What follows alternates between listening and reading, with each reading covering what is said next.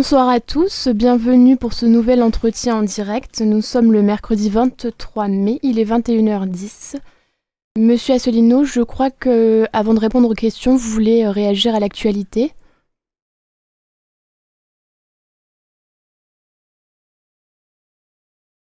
Encore eu quelques minutes de retard, des problèmes techniques. Euh, avant de répondre aux questions, je voudrais réagir en effet à l'actualité, euh, puisque les événements en Europe se précipitent et il y a donc quelques minutes, on a appris euh, que le président de la République italienne, Sergio Mattarella, avait confirmé, avait demandé au juriste totalement inconnu qui a 54 ans, qui s'appelle Giuseppe Conte, de former le nouveau gouvernement italien. Alors je rappelle pour ceux qui ne le sauraient pas, il y a eu il y a 80 jours des élections générales en Italie qui ont vu un émiettement de la scène politique italienne avec deux grands vainqueurs. D'une part, le Movimento Cinque Stelle et le mouvement 5 étoiles, avec M. Di Maio à sa tête, qui est un mouvement un peu écolo, euh, un peu gauche, un peu anarcho-syndicaliste, critique contre l'Union européenne, mais pas trop, etc., etc. Et dont le fondateur était l'humoriste Beppe Grillo, et qui se situerait plutôt à gauche sur l'échiquier euh, politique euh, français. Certains le comparent à ELV ou à France Insoumise. Et puis qui a vu également, euh, donc qui a eu ce, mouvement a eu 35% des suffrages, et de l'autre côté, un peu moins de pourcentage, une coalition de droite avec d'une part le parti de Berlusconi, qui a 81 ans, qui est un vieux de la vieille, que, que l'on voit revenir, et qui avait fait alliance avec la Lega, qui est un mouvement qualifié d'extrême droite, disons, qui est anti-immigré, très très hostile aux questions d'immigration, anti-islam, et qui aussi a des propos très critiques contre l'euro et contre l'Union européenne. Un petit peu l'équivalent du Front National. Et alors, à la surprise générale, ce qui est sorti du chapeau italien, parce qu'il y a eu des conciliabules et des conciliations, aucun parti n'ayant obtenu à soi seul la majorité des suffrages, ni la majorité surtout des sièges au Sénat et à l'Assemblée nationale et à la Chambre des députés, eh bien, il y a eu euh, des tractations d'où il est ressorti, je le rappelle pour ceux qui l'ignoreraient, qu'il euh, y a eu un accord de gouvernement entre euh, M. Di Maio, donc du mouvement 5 étoiles, et M. Salvini de la Lega, donc de ce mouvement qualifié d'extrême droite. La Lega ayant donc décidé de ne plus faire la coalition avec Berlusconi, qui donc s'est retiré de cet accord. Or, la Lega pèse à peu près 17%, et le mouvement 5 étoiles 35%. Donc c'est à eux deux qu'ils ont décidé de faire un gouvernement. Il faut dire en préambule un certain nombre de choses qui sont très très importantes pour bien comprendre ce qui se passe et pour bien en tirer des conclusions pour la scène politique française. La première chose qu'il faut savoir, c'est que donc ce sont deux partis euh, qui n'ont pas grand-chose en commun en définitive, euh, qui viennent, qui ont des électorats quand même assez différents. L'un vient de l'extrême droite, l'autre vient de, plutôt de la, gauche, voire l'extrême gauche. Certains ont qualifié ça comme s'il y avait une alliance en France entre France Insoumise et ELV et le Front National. Euh, autant dire que c'est assez, assez étonnant pour le contexte français.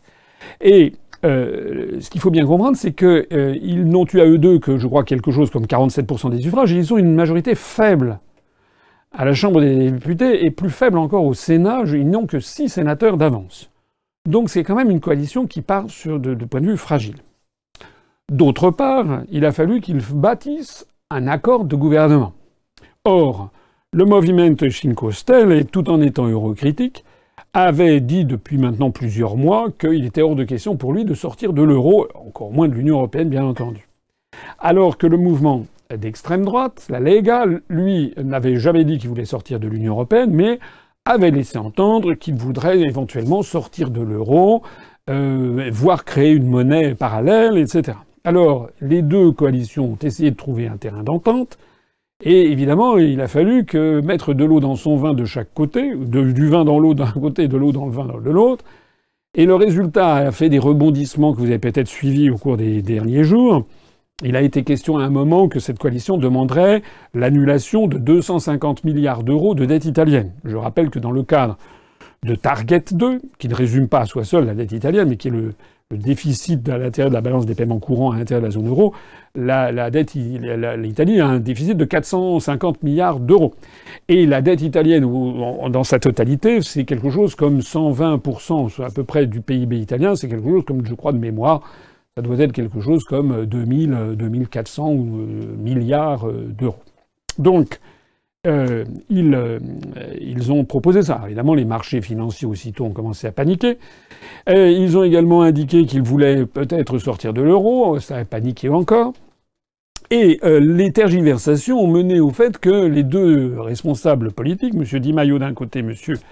Salvini de l'autre, ont décidé de présenter comme candidature pour être président du Conseil, l'équivalent de Premier ministre, le chef du gouvernement, un homme sorti d'un chapeau qui s'appelle Giuseppe Conte, que personne ne connaissait, qui est un juriste de 53 ans. Et ce juriste, donc, doit être reçu, comme le veut la Constitution italienne, par le président de la République italienne, qui se trouve donc être M. Sergio Mattarella, et qui doit donner son accord ou pas son accord. Or, le président de la République italienne a fait savoir qu'il refuserait de confier, de proposer à, un, nouveau chef de gouvernement qui voudrait sortir de l'Union européenne et de l'euro. Et donc ça a été du rétro-pédalage dans la coalition, et donc il a été décidé de faire un programme qui chaque jour passait, il y avait de plus en plus d'eau dans le vin de départ. Résultat, il n'est plus question de supprimer les 250 milliards d'euros de, de, dette, il n'est plus question de sortir de l'euro, euh, il a été question de prendre des mesures gouvernementales de relance et de ne plus tenir compte des contraintes budgétaires imposé par les traités européens et par la Commission euh, européenne et par la Banque centrale européenne de Francfort. Mais tout ça est sujet à caution. Et alors aujourd'hui, c'est pour ça que j'en parle en préambule, aujourd'hui, là, à l'instant, ça s'est passé il y a quelques minutes, on se demandait si le président de la République italienne allait confirmer le monsieur Giuseppe Conte au poste de président du Conseil. C'est fait. Mais ce qui est très intéressant, c'est qu'il était à peine sorti du palais du Quirinal, le palais du président de la République italienne à Rome, que le nouveau président du Conseil a dit que, très, alors je me rappelle plus la formulation très exacte, mais qu'il était là euh, et que son action allait viser à confirmer la présence de l'Italie en Europe et dans le monde. Euh, je rappelle qu'en Italie, le président de la République a très peu de pouvoir par rapport à la France, mais il a celui-là justement qui est de confier le, au chef de gouvernement. Alors qu'est-ce que ça veut dire? Ben, Ça veut dire que on ne sait pas de quoi l'avenir est fait. Mais ça veut dire qu'il y a maintenant une très forte probabilité qu'en définitive, la montagne accouche d'une souris.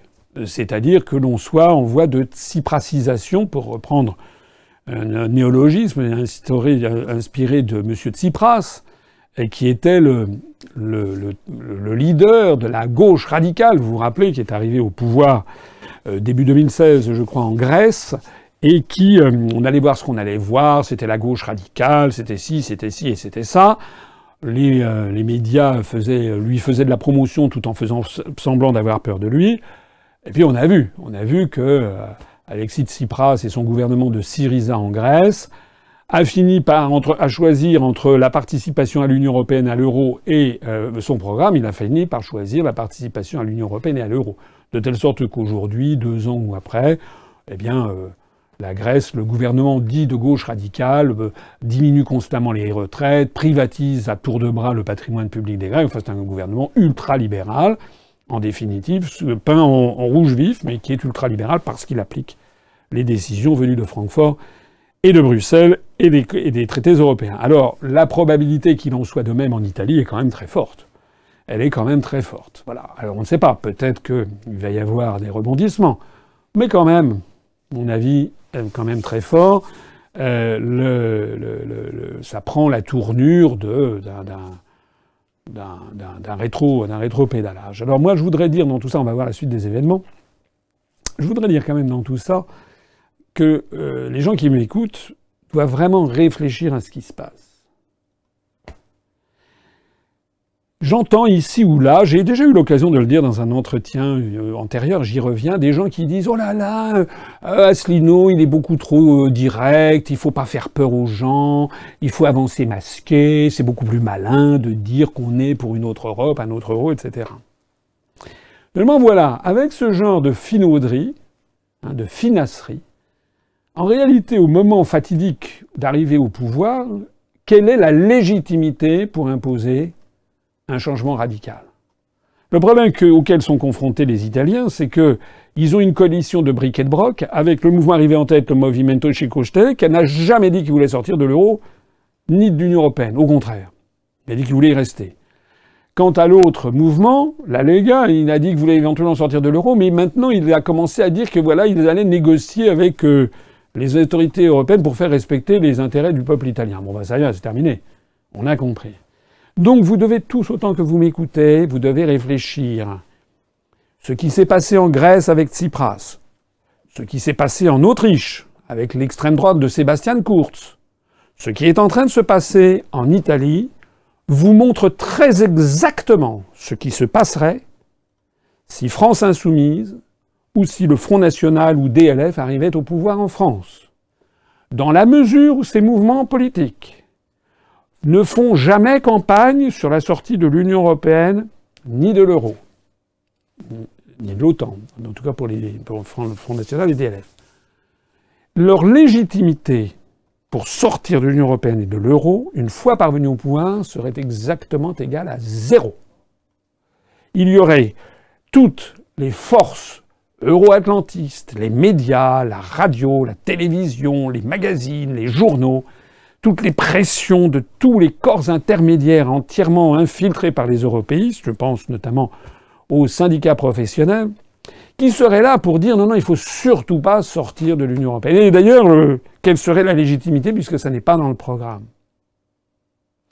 C'est la raison pour laquelle j'insiste, et là on ne fera jamais dévier de cette ligne de conduite que nous avons adoptée dès le premier jour, c'est-à-dire depuis le 25 mars 2007 et la charte fondatrice.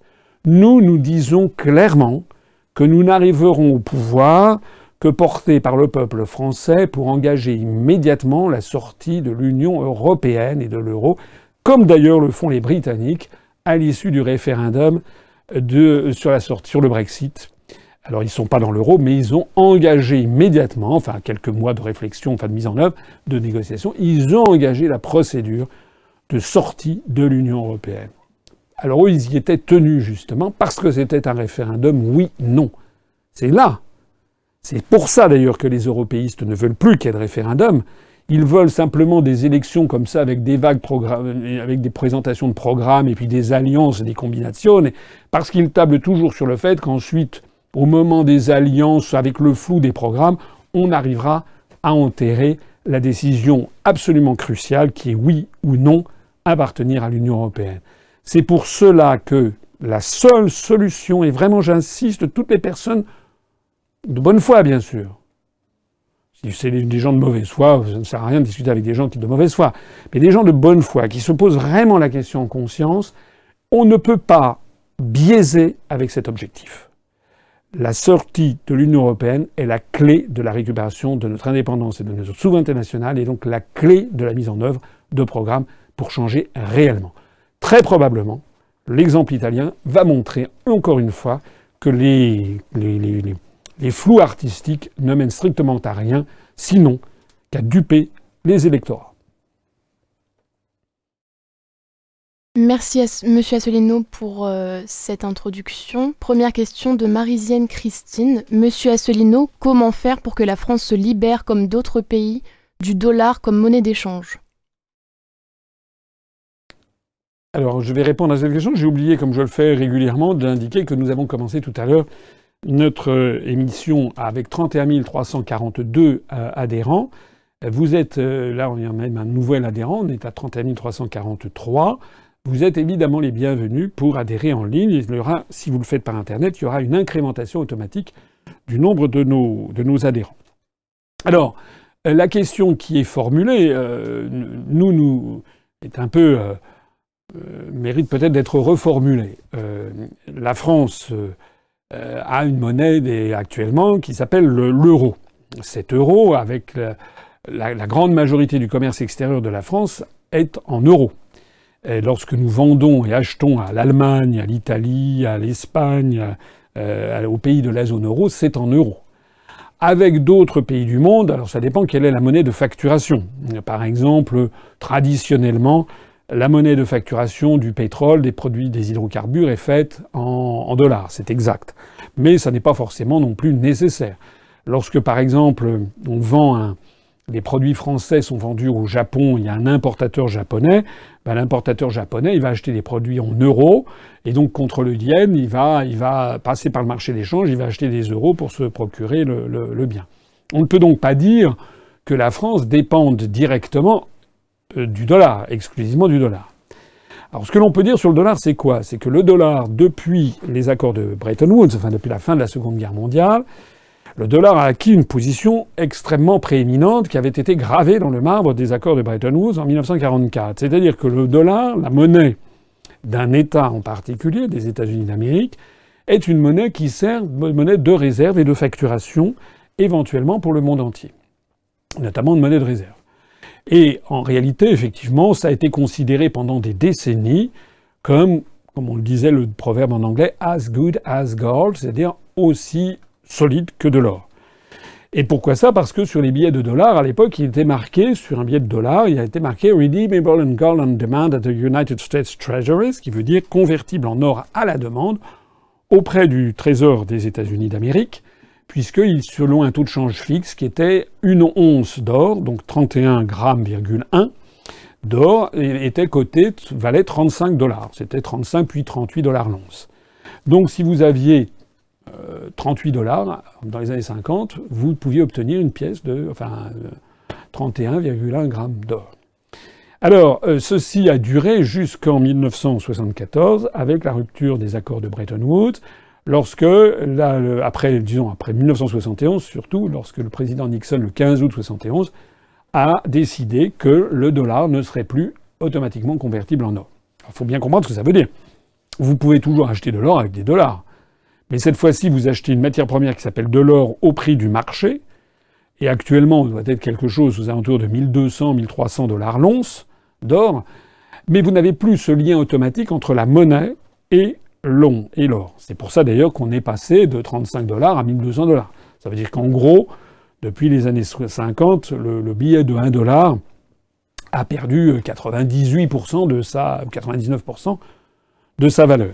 Alors le problème vient de ce que, s'il y a eu cette décision qui a été prise, c'est parce que les Américains, à partir des années 60, ont émis de plus en plus de dollars, notamment pour couvrir leurs déficits commerciaux et le déficit de la balance des paiements courants américaine.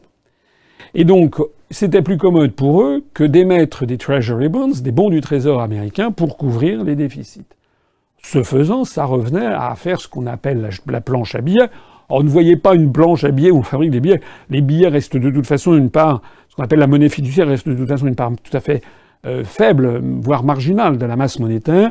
En revanche, c'était de la monnaie scripturale, c'était de la monnaie, mais après de la monnaie électronique, qui est créée pour combler les déficits chroniques de la balance des paiements courants américaine.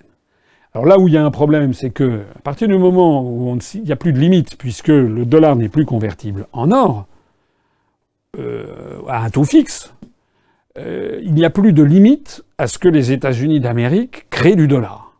Et ils peuvent donc créer du dollar pour en fait acheter la, planète entière. Voilà. Et c'est à peu près ce qui s'est euh, produit à partir dans les années 80-90.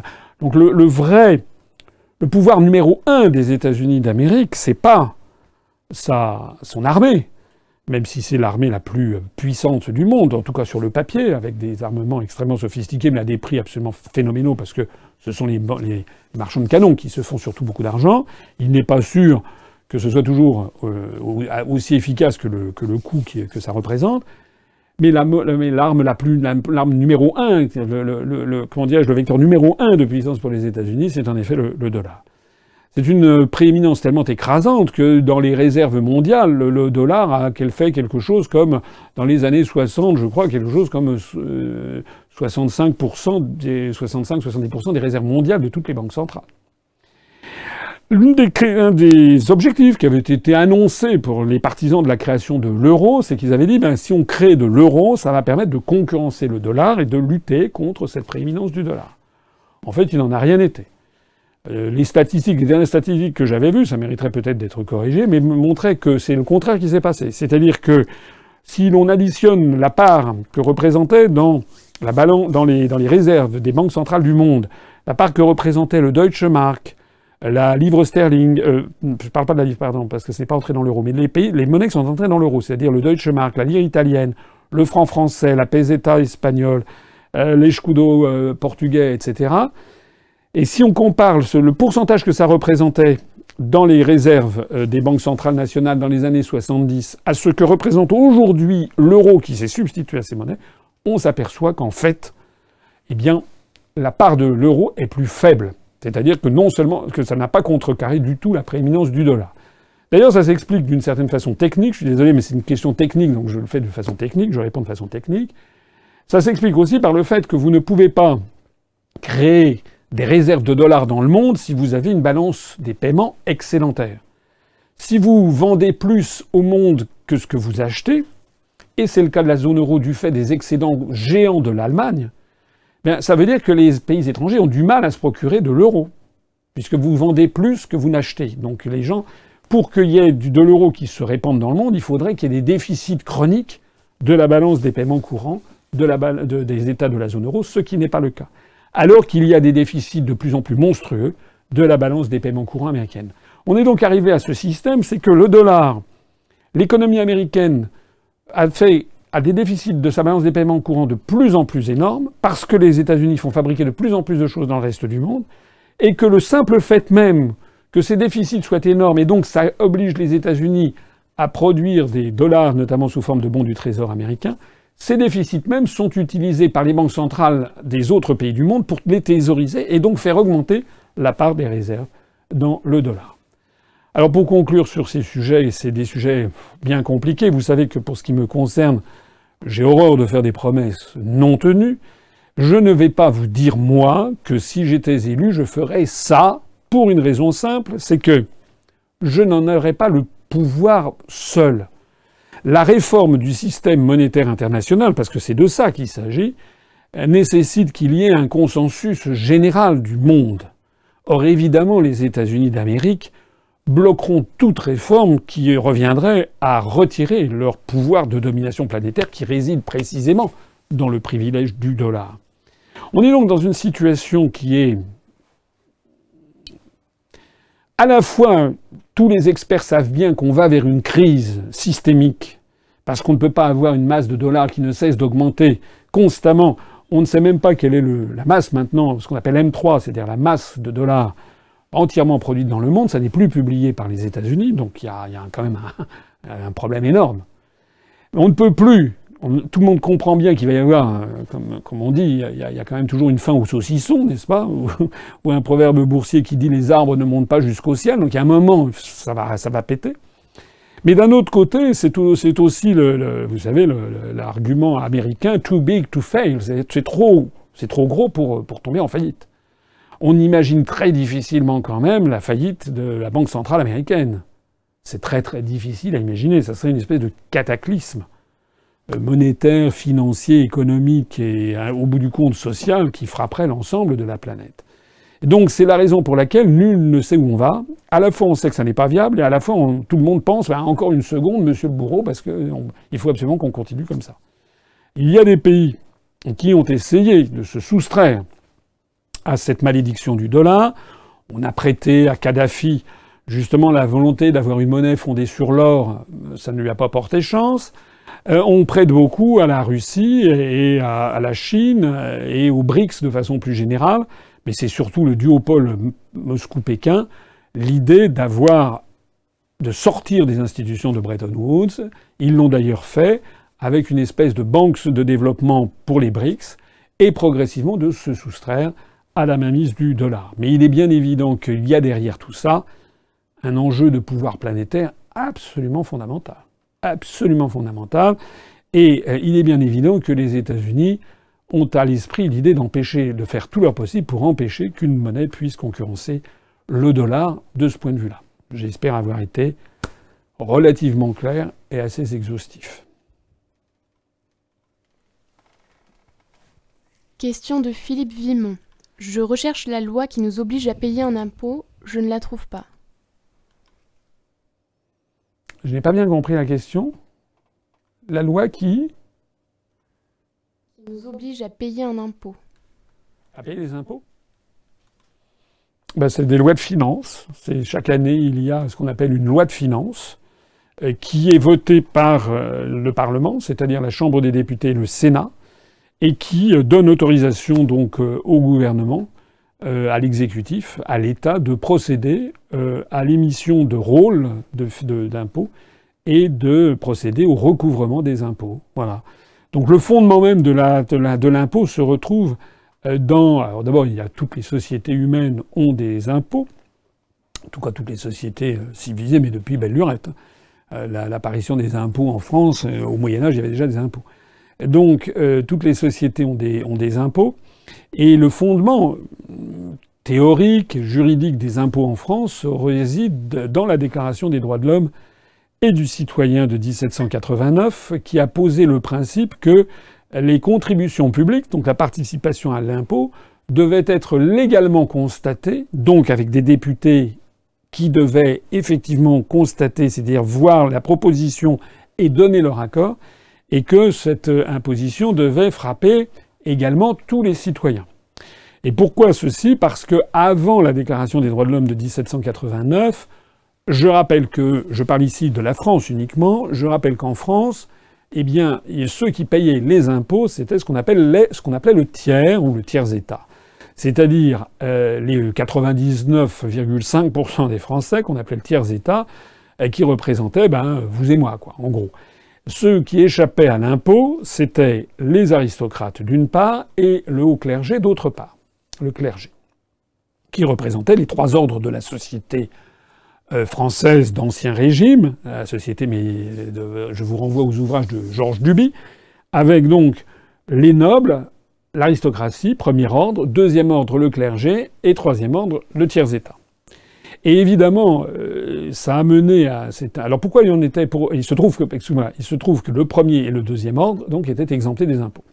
Pourquoi étaient-ils exemptés des impôts?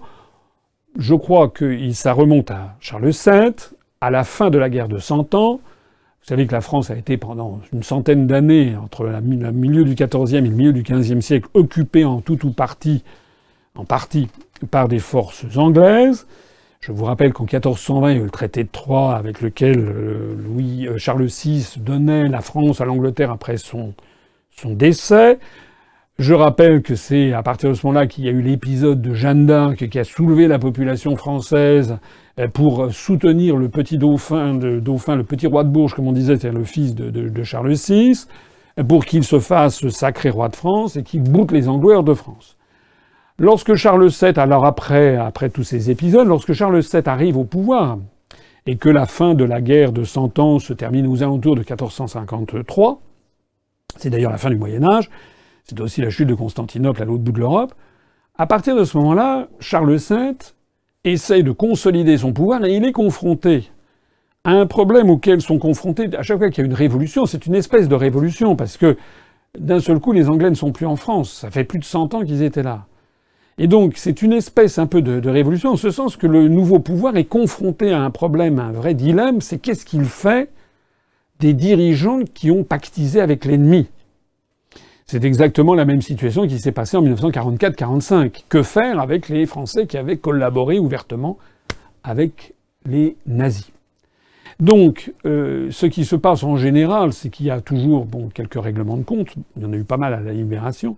Mais ce qui se passe aussi, c'est qu'en général, ben, le nouveau pouvoir essaye de calmer le jeu, parce que c'est le rôle d'un chef d'État que d'essayer d'éviter que ça dérape dans une guerre civile, et donc d'essayer de calmer le jeu. Et euh, Charles, VII, Charles VII, donc, lorsque les Anglais sont partis, il se trouve que pas mal d'aristocrates ou du membres du clergé avaient quand même plus ou moins pactisé avec les, avec les Anglais. Ils avaient des choses à se faire racheter, mais d'un autre côté, ils pouvaient aussi aider les Anglais à se maintenir. La situation était quand même très instable, et pour s'acquérir les bonnes grâces des aristocrates et du clergé, Charles VII a décidé de ne pas imposer ces deux ordres de la société française. Alors à l'époque, les impôts étaient très minimes, je crois, en fait, assez minimes, mais en revanche, avec le temps, et notamment à partir du XVIe, XVIIe, XVIIIe siècle, à partir du moment où l'État, notamment sous Louis XIII, puis surtout sous Louis XIV, L'État est devenu un État imposant, majestueux, intervenant de plus en plus dans la vie économique, hein, avec Colbert par exemple, et puis avec Louis XV qui a construit énormément. On oublie trop souvent que Louis XV n'a pas été, fait uniquement des mauvaises choses. Il a aussi fait par exemple tout un réseau euh, routier. Louis XVI a créé, euh, a, beaucoup euh, œuvré pour le port de Cherbourg. Donc il y a eu des travaux de la puissance publique qui ont été faits. Donc les impôts progressivement ont augmenté. N'oublions pas non plus le coût du train de vie du château de Versailles. C'est effarant, mais c'est vrai. Il représentait à soi seul le château de Versailles son train de vie un pourcentage tout à fait non négligeable du budget de l'État.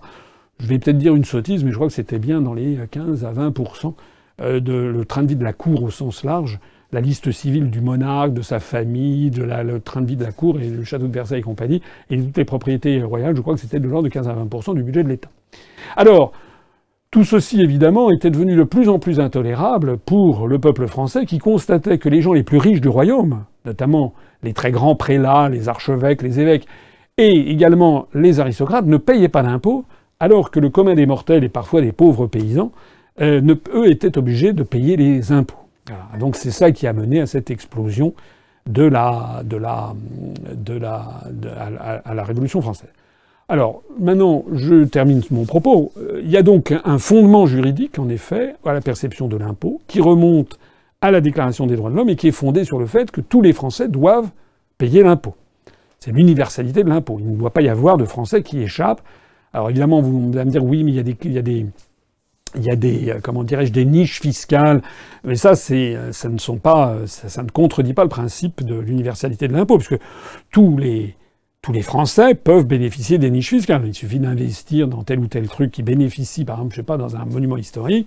Il suffit d'adhérer à l'UPR, par exemple, ce que je vous conseille de faire. Si vous donnez 30 euros à l'UPR, si vous adhérez ce soir et que vous versez 30 euros à l'UPR, eh bien, vous pourrez déduire l'année prochaine 20 euros de votre impôt sur le revenu, c'est-à-dire 66%. Mais ça, tout le monde peut le faire. C'était pas la même chose avant l'Ancien Régime, parce que euh, dans l'Ancien Régime, c'est comme si on disait, ben voilà, toutes les personnes dont le nom commence par A sont exemptées d'impôt. Ça, ça serait contraire au principe de l'universalité de, l'impôt, qui, doit donc frapper tout le monde. Alors s'il y a des critiques à faire sur les impôts, et bien sûr il y a des critiques à faire, euh, on ne peut pas en revanche trouver euh, matière dans une prétendue non-justification de l'impôt. Il y a une justification théorique qui est très solide et, qui est, comme je le disais tout à l'heure, chaque année validée par le Parlement par l'intermédiaire d'une loi de finances. Edith nous écrit Bonsoir, monsieur Asselineau. La commission immigration dont vous nous avez parlé il y a quelques mois est-elle en voie d'éclosion? Ce n'est pas une éclosion, c'est une euh, éclosion. Éclosion, on dirait un, on dirait un, œuf. Euh, ça avance, son petit bonhomme de chemin. Ça avance son petit bonhomme de chemin, ça n'est pas enterré. Euh, mais force est de constater que ça prend du temps. Ça prend du temps parce que, bah, parce que les gens qui sont dans cette commission sont des bénévoles et que voilà, ça prend du temps. Donc j'espère que ça ne va pas prendre trop de temps. Mais euh, c'est comme ça. J'en profite au passage pour. Euh, donc euh, j'espère. de toute façon, je pensais qu'on pourrait le sortir en avril-mai.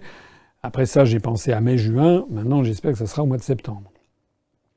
Il y a quand même déjà pas mal de choses qui ont été faites, mais ce sera, ça sera publié le moment venu. J'en profite pour dire au, passage que, élargir un peu le propos, il faut quand même euh, que les gens qui rallient l'UPR euh, et que les gens qui m'écoutent euh, se rendent compte que notre mouvement est un mouvement bénévole, que les gens qui travaillent ont un métier par ailleurs et qu'on leur demande du travail supplémentaire. Je voudrais dire aussi que je vois régulièrement des critiques qui sont formulées ici ou là sur le fait qu'il faudrait beaucoup plus démocratique et ci et ça. Mais l'expérience montre, hélas, que dans un mouvement politique, eh bien, euh, si on commence à donner la parole à tout le monde, etc., très très rapidement, euh, ça, ça débouche sur rien. Ça débouche sur E élevé, par exemple. Euh, ça débouche sur des conflits de personnes. Ça débouche sur des, sur des courants. Regardez euh, ce que sont devenus les républicains, le Parti socialiste. ce ne sont plus que des conflits de personnes, chacun voulant être calife à la place du calife, mais la production intellectuelle est égale à zéro. Voilà.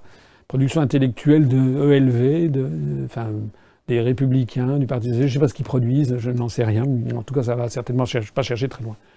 Donc euh, nous, moi j'ai mis en place cette commission. C'est vrai que c'est un sujet compliqué, mais je suis le premier à vouloir qu'elle aboutisse parce que c'est important. Mais ce qui est vrai aussi, c'est que peut-être la commission était-elle un petit peu trop ambitieuse avec trop de monde et qu'il vaudrait mieux peut-être avoir des commissions plus resserrées. Je le dis d'autant plus que nous allons avoir d'autres commissions et qui vont être lancées ou qui ont déjà commencé sur les questions d'éducation, etc. Mais en réalité, malheureusement, dans ce genre de, choses, bien souvent, euh, il y a peu de monde qui, qui se mettent réellement à, à travailler. Voilà. C'est comme ça. À bientôt. J'espère pouvoir vous proposer, proposer d'abord au Bureau national qui validera ou ne validera pas les propositions qui sont faites. Tout ceci pour le mois de, si pas fin juin, ça sera au mois de septembre. Jean-Philippe nous écrit Bonjour Président. Si l'euro est aussi catastrophique, avec dette massive pour les pays les plus pauvres, créances toxiques pour l'Allemagne, comment expliquer que ce système perdure depuis plus de 15 ans? Bah, Il perdure parce que d'abord, comme je le disais en préambule, il n'y a pas de clause de sortie de l'euro. Et deuxièmement, parce qu'il y a une pression maximale. Ça s'appelle un dogme. Un dogme, c'est ce qui s'oppose à la réalité, le cas échéant. Voilà. Il y a une pression maximale de tous les gens, de tous les responsables qui ont accouché de ce monstre politico-économique pour que ça dure. Voilà. Euh, rappelez-vous l'Union soviétique. Euh, L'Union soviétique, ça ne marchait pas. Il y avait, enfin, il y avait des choses qui marchaient en Union soviétique. Tout ne, marchait pas. Il y avait des choses qui marchaient. Il y avait aussi des choses qui ne marchaient pas. Il y avait beaucoup de choses qui ne marchaient pas. Il y avait euh, des pénuries chroniques d'approvisionnement, il y avait un, niveau de vie qui n'était vraiment pas terrible, il y avait une absence totale de liberté publique, il y avait l'impossibilité de circuler à l'intérieur du pays et a fortiori d'aller à l'étranger, il y avait, comment dirais-je, des retards en matière technologique considérables, etc., etc. Donc il y avait plein de choses qui ne marchaient pas en Union soviétique. Euh, de la même façon, d'ailleurs, dans tous les pays du monde qui avaient adopté un système d'appropriation collective de tous les moyens de production. C'est comme la, Chine de Mao, par exemple. Mais il n'en demeure pas moins que la Chine de Mao, ça a duré de 1949 jusqu'aux années 90, avec la quasi-révolution euh, de Deng Xiaoping au milieu des années 80. Et quant à l'URSS, ça a duré de 1917 à 1991. Parce qu'il y a le poids, le poids de l'idéologie qui essaie de faire des réformes dans un cadre précontraint. Donc là, il y a des réformes au sein de la zone euro. La chose ne marche pas, mais ça marche quand même suffisamment au quotidien pour que ça puisse continuer à fonctionner. Mais ça entraîne des dysfonctionnements énormes, énormes. Et il y a le poids de l'idéologie qui est derrière pour essayer à tout moment de tout faire pour sauver sauver cette, cette idéologie. Voilà. Il y a les idéologies, elles ont une espèce de courbe, de courbe d'hystérèse, comme diraient les spécialistes, une courbe d'hystérésis. Voilà, c'est pendant un certain temps, ça peut durer 10 ans, 20 ans, 30 ans, 40 ans, on va tout faire pour maintenir quelque chose qui, de toute façon, est voué à l'échec. Bonsoir Président. Est-ce que vous pensez que la rencontre entre Kim Jong-un et Donald Trump va être annulée? Ah, c'est une question qui est euh, pour les spécialistes qui s'intéressent aux questions euh, internationales. finalement, il y en a pas mal en France. Contrairement à ce que l'on pourrait penser. Alors, euh, j'ai eu l'occasion d'en parler dans l'entretien d'actualité, le dernier entretien d'actualité, donc je ne vais pas trop revenir dessus. Là, ces jours-ci, enfin ces dernières heures, on entendait parler de la cérémonie qui devait être présentée devant des journalistes étrangers devant le site où sont menées les expérimentations nucléaires nord-coréennes dans une montagne au nord-est de la Corée du Nord. Et ce site devait être démantelé. En fait, il va y avoir sans doute, j'imagine, des, explosifs du TNT pour démolir la montagne. Voilà. On va voir, on va voir, je ne sais pas. On va voir ce qu'il en est. En attendant, ce que je vois quand même, moi, c'est que, en effet, on a l'impression que ça tangue sacrément. J'ai déjà eu l'occasion d'en parler. D'abord, moi, Kim Jong-un, je n'ai pas revu. Je ne sais pas si vous, l'avez vu, enfin je l'ai pas croisé en allant chercher une baguette, mais euh, on l'a pas vu depuis qu'il est allé il a serré la main de son homologue euh, Monsieur, euh, Moon euh, à, à Panmunjom. On sait qu'après il est retourné à Pékin, puis depuis on l'a pas vu. Et depuis lors, les informations sont sorties au compte-gouttes de Corée du Nord, et les seules informations sont venues, je l'avais dit dans l'entretien d'actualité, d'un vice-ministre des Affaires étrangères. Je trouve ça extrêmement bizarre. Je trouve extrêmement bizarre qu'un vice-ministre des Affaires étrangères dans un régime comme la Corée du Nord se permettent de faire des déclarations en disant qu'ils n'accepteront pas l'argent des États-Unis, euh, que l'idée de la rencontre est remise en question, j'imagine pas très bien comment ça soit possible qu'un vice-ministre des Affaires étrangères puisse dire ça, prendre le contre-pied du leader suprême de la Corée du Nord. Donc de deux choses l'une, soit le leader suprême de la Corée du Nord est d'accord avec ça et qu'après avoir soufflé le chaud, il souffle le froid, il demande donc à un vice-ministre, c'est-à-dire un rang non pas subalterne, mais c'est un fonctionnaire, c'est pas le niveau politique suprême, de répondre aux États-Unis, ce qui est quand même très bizarre, soit comme je l'avais évoqué, que peut-être, peut-être euh, Kim Jong-un aurait des difficultés intérieures. Moi, je l'ai pas revu, hein, Kim Jong-un. C'est comme Skripal, l'espion britannique là. Paraît-il qu'il est sorti de l'hôpital. Bon, il est en bonne santé, moi j'ai toujours pas vu. Je l'avais pas vu avant, je l'ai pas vu pendant qu'il était malade, j'ai toujours pas vu après. Bon, ben là, Kim Jong-un, on l'a pas vu. Alors, ce que je vois aussi quand même, c'est que venant des États-Unis, on sent qu'il y a quand même une inquiétude. L'inquiétude de, Washington. J'ai vu qu'ils ils ont déjà publié une médaille sur la rencontre Trump-Kim Jong-un. La Maison Blanche a diffusé une médaille sur la rencontre prévue en juin, le 12 juin à Singapour. Euh, donc, euh, la Maison Blanche a déjà sorti cette médaille. Je n'ai jamais vu.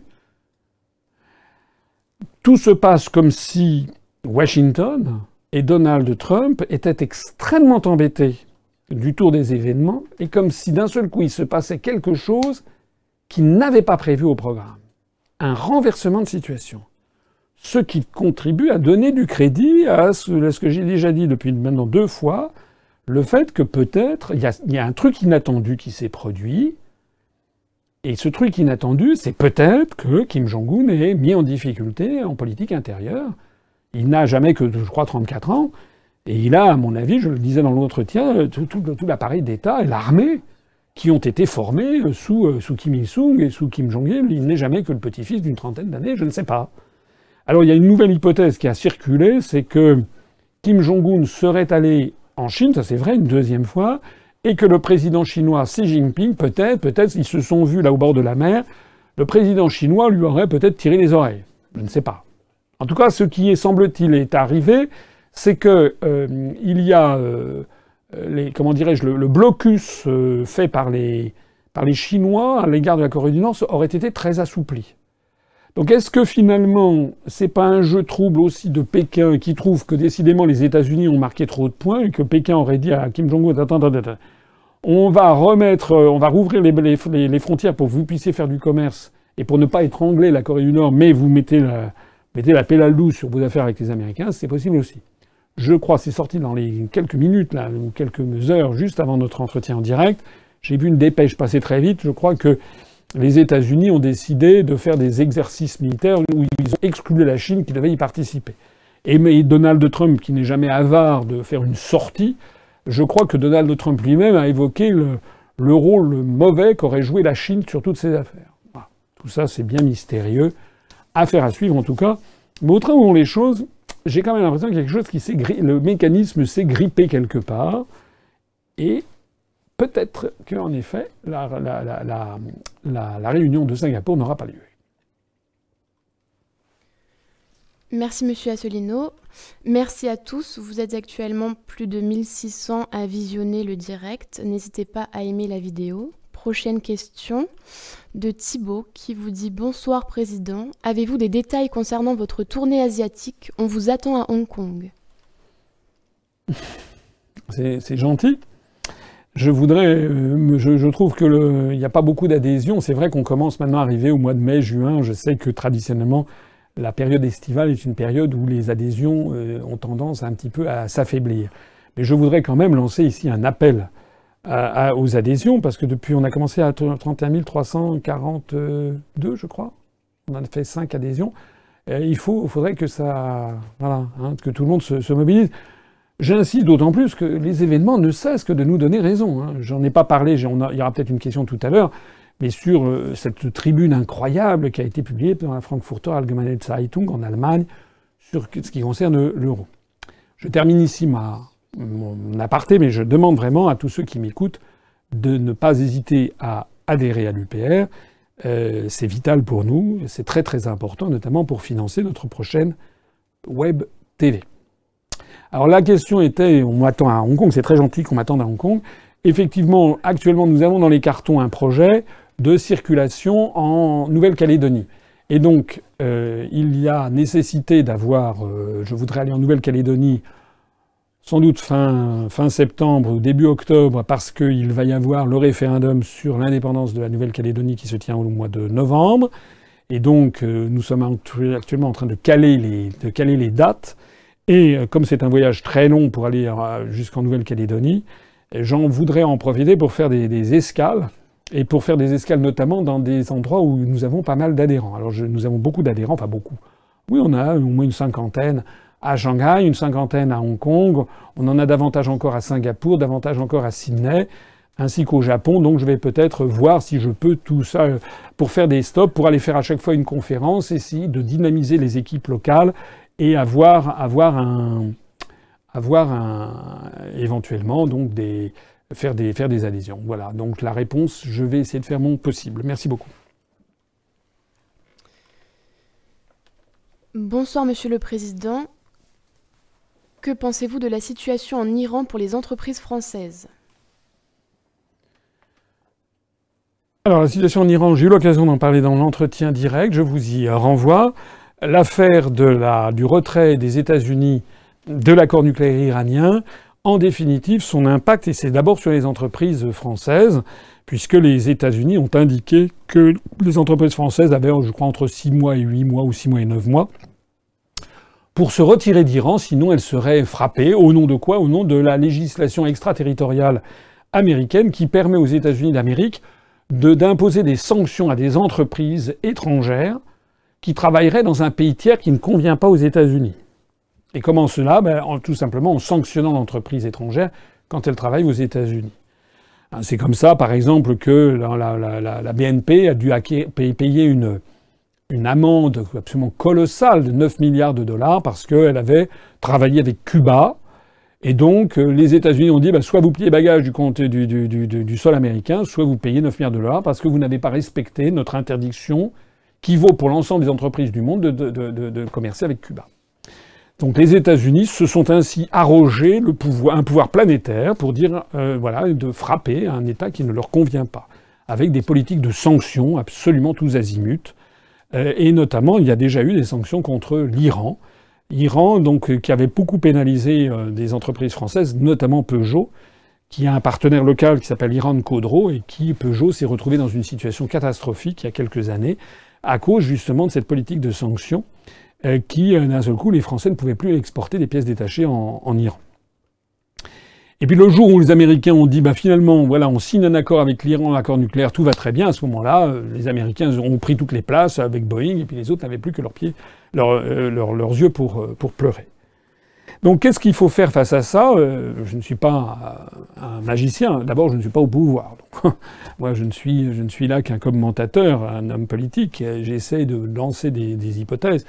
Mais ce que je pense en attendant, je l'ai dit dans mon entretien d'actualité, c'est qu'il faut que la France prenne, si nécessaire, l'étendard, se brandisse l'étendard de la révolte, et que la France prenne contact avec l'Allemagne, avec l'Angleterre, avec l'Italie, avec l'Espagne, avec la Russie, avec la Chine, avec l'Inde, avec la Turquie, euh, avec euh, la, Pologne, avec euh, le Brésil, etc., avec tous les pays développés en matière industrielle, et qu'il y ait un front commun par exemple à l'ONU ou ailleurs de l'ONU, qui fasse front commun contre les États-Unis d'Amérique. C'est-à-dire que toute entreprise émanant de l'un de ces pays, qui serait pénalisée par son activité en Iran, à ce moment-là, l'ensemble des pays se sentiraient agressés et prendraient l'ensemble de ces pays la mesure de rétorsion contre une entreprise américaine. Parce que c'est vrai que si la France toute seule face aux États-Unis, c'est un peu difficile c'est un peu difficile d'être seul face aux États-Unis qui ont, qui ont un poids considérable. Mais si euh, il y avait, s'il y avait un, comment dirais-je, un, une mesure de rétorsion globale qui était prise, parce que par exemple Peugeot est attaqué, doit dégager de l'Iran, ou bien Volkswagen, les Allemands, ou bien euh, Honda, euh, japonais, ou bien, euh, je ne sais pas, Tata, là, les, les, les, les voitures euh, indiennes, etc. était interdite d'être fabriquée ou vendue en Iran, à ce moment-là, tous les pays en question diraient Goldman Sachs, terminé, vous dégagez. De tous les pays. Et à ce moment-là, on verra comment réagiront les États-Unis.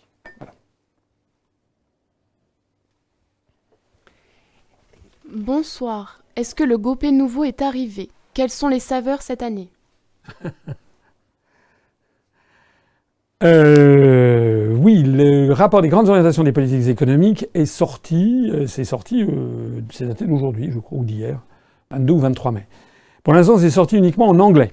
Donc ça s'appelle, alors je rappelle pour ceux qui ne le sauraient pas, il s'agit du rapport sur les grandes orientations des politiques économiques, qui est adopté chaque année par la Commission européenne en vertu de l'article 121 euh, du traité sur le fonctionnement de l'Union européenne et qui indique à chaque État, dont la France, et c'est celui sur la France qui vient de sortir, qui indique à chaque État ce que chaque État doit faire au cours de l'année qui, euh, qui est euh, l'année 2018. Donc ça vient de sortir. Alors on est en train, on va le publier dans les heures qui viennent, parce que pour l'instant ça n'est sorti qu'en anglais, ce qui est absolument incroyable. Parce qu'au moins les autres années, ça sortait en français.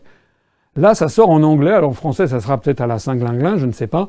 Ce qui montre au passage euh, le degré d'asservissement et d'avilissement de la France. Même en étant dans le cadre de l'Europe, la moindre des choses que pourrait faire le gouvernement français, c'est de dire que tant que ce document n'est pas sorti en français, il ne s'applique pas à la France. c'est dingue. Alors qu'est-ce qu'on lit dans ce document? Ben, C'est toujours alors des recommandations, c'est toujours présenté. C'est, en fait, ce sont des obligations de faire. Et donc, il s'agit d'augmenter la concurrence dans les services. Donc, c'est l'ubérisation de la société.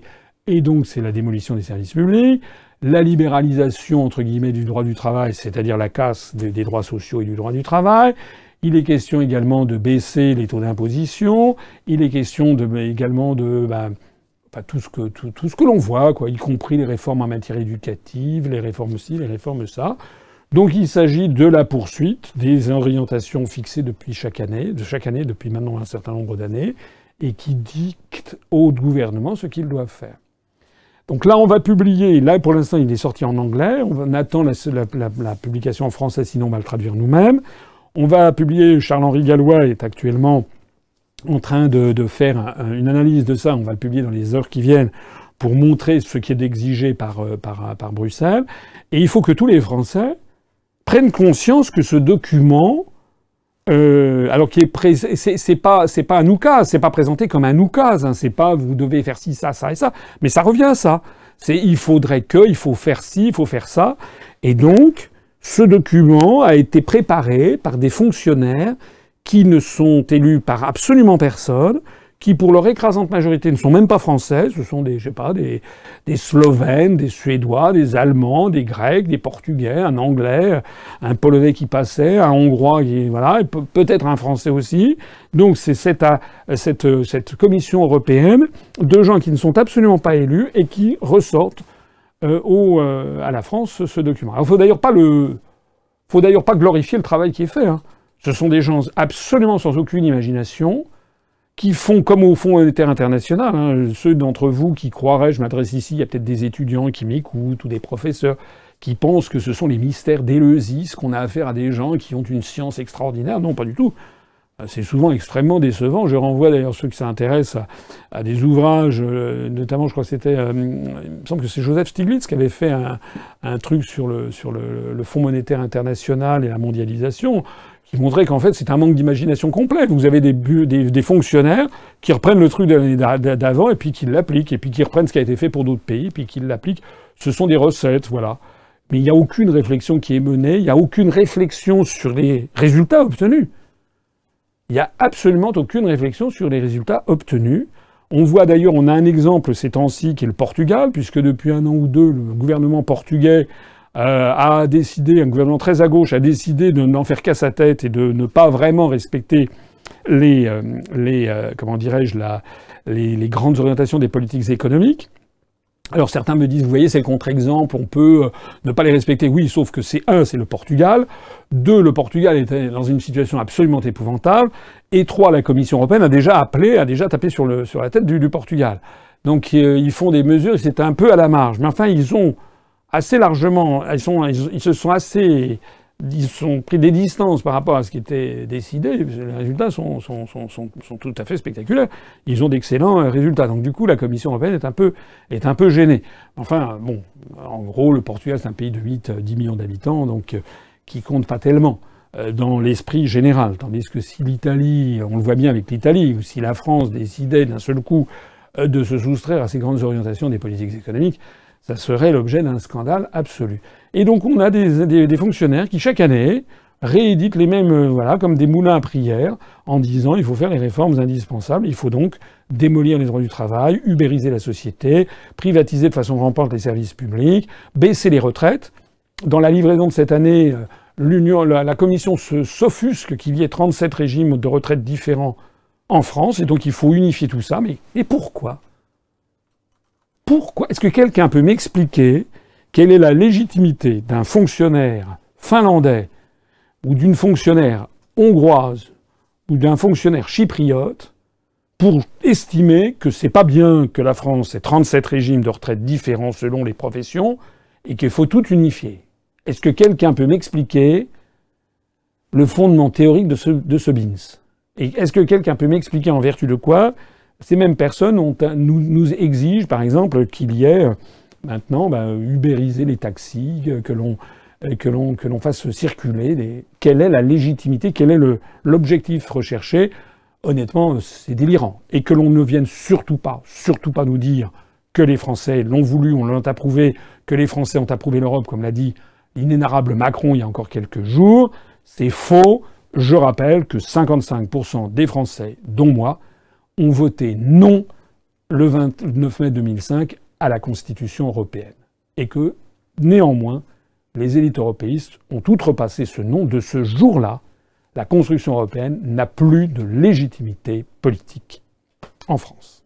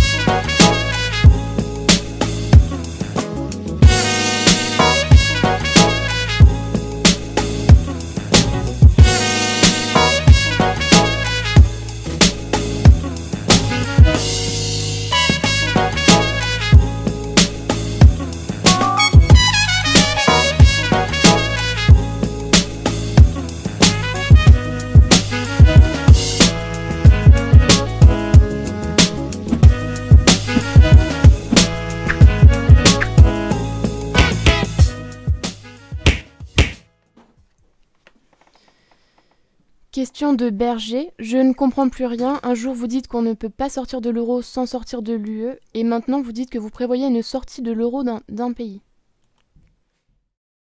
Bah, c'est pourtant très simple. Hein. J'ai dit et je maintiens que l'on ne peut pas sortir de l'Union européenne, de l'euro sans sortir de l'Union européenne selon les textes juridiques en cours.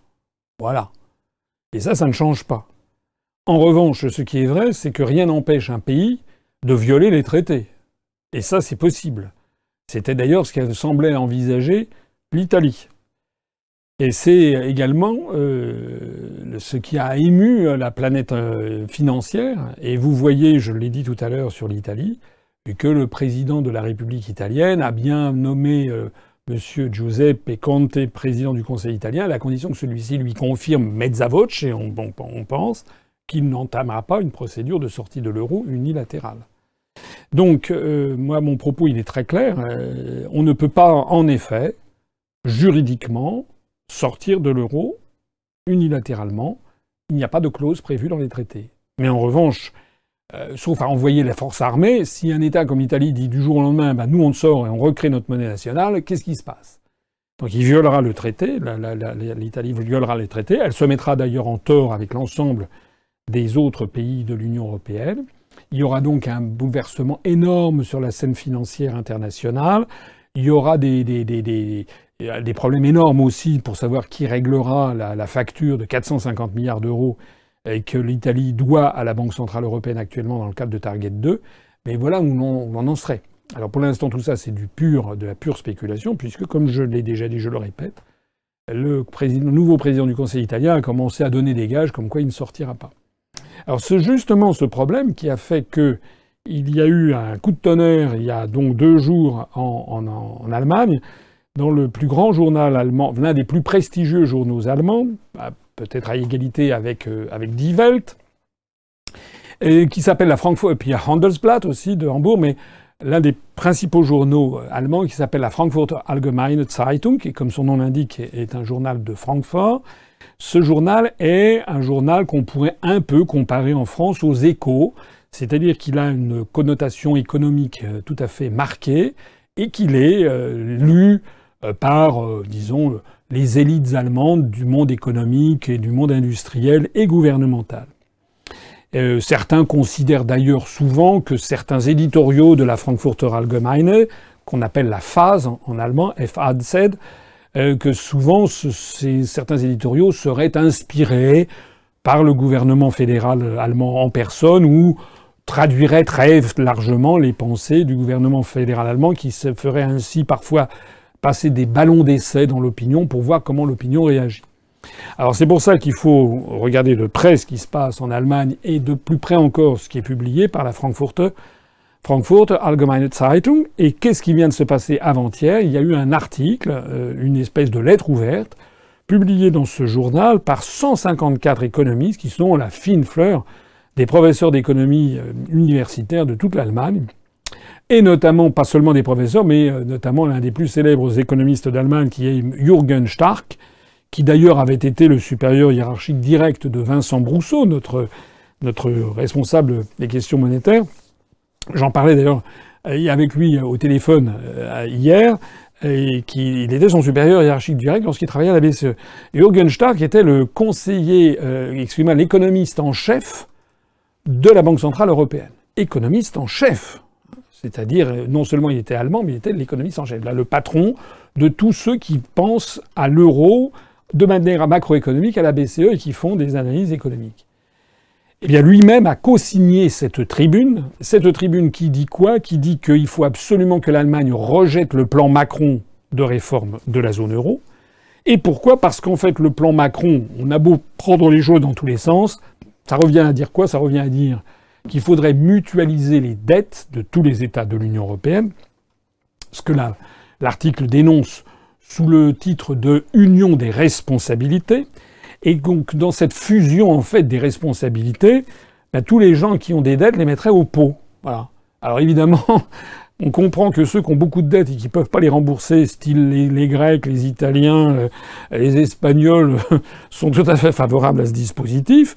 En revanche, on comprend que les luxembourgeois, qui ont une dette publique de 8% du PIB, je crois, que les Allemands, que les Néerlandais, que les Finlandais, que les peuples scandinaves, qui ont en général une faible dette publique, ou en tout cas une, dette publique moins forte, c'est pas vrai de l'Allemagne, mais déjà sont beaucoup plus réticents à ça, puis surtout, euh, ils ont le sentiment que c'est eux qui vont devoir payer parce qu'ils ont fait des réformes, et l'Allemagne a fait des réformes très importantes du fait que d'ailleurs la, la, population allemande est notamment et la, classe moyenne est en voie de paupérisation.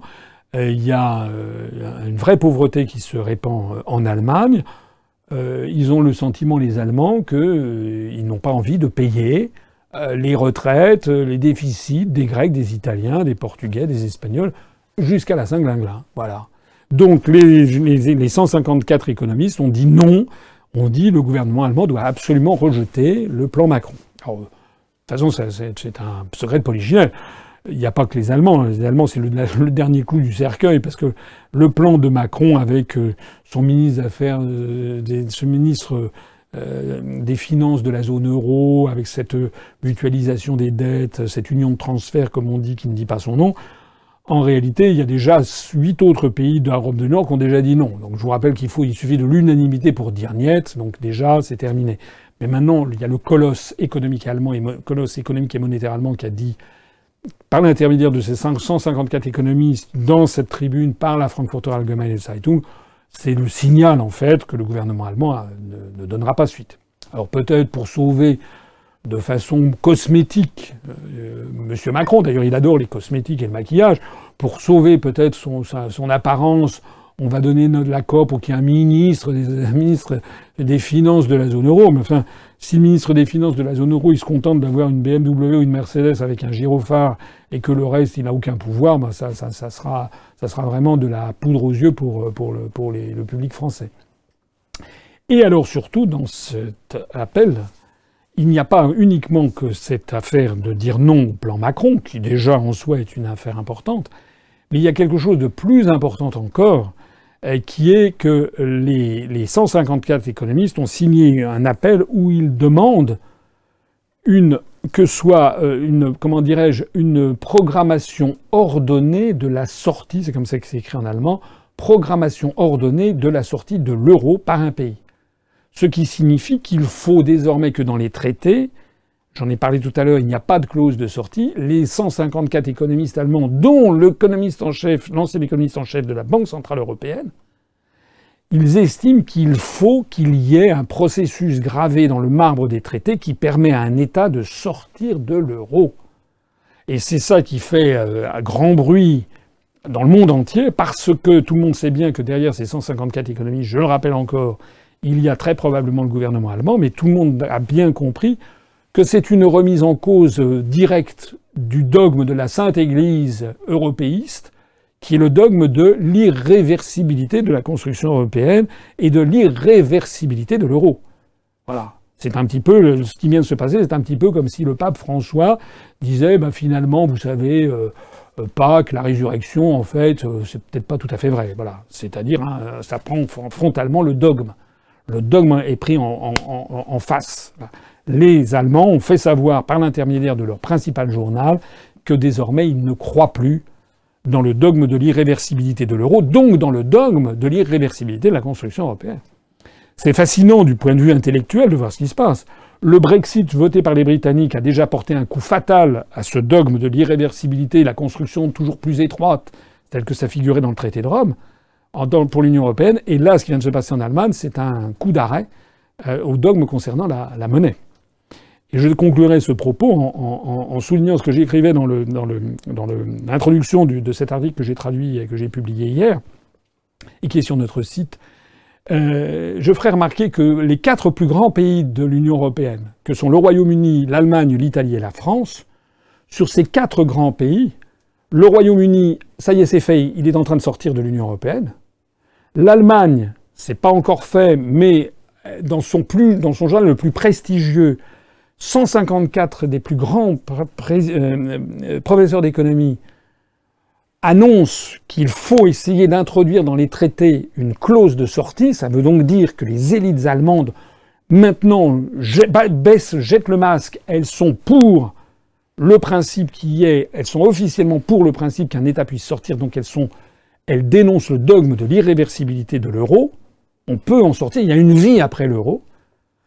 Les élites italiennes, ce qui se passe en ce moment en Italie, c'est que le gouvernement italien a montré qu'il a, dit d'ailleurs à Bruno Le Maire, il a envoyé Bruno Le Maire dans ses, buts, parce que le ministre français de l'économie s'était permis de dire euh, une façon extraordinaire, je respecte bien entendu euh, la démocratie et la volonté du peuple italien, mais il faut euh, que le gouvernement italien euh, fasse ce que lui demandent Bruxelles et Francfort, prennent, reprennent à son compte les engagements des, gouvernements précédents.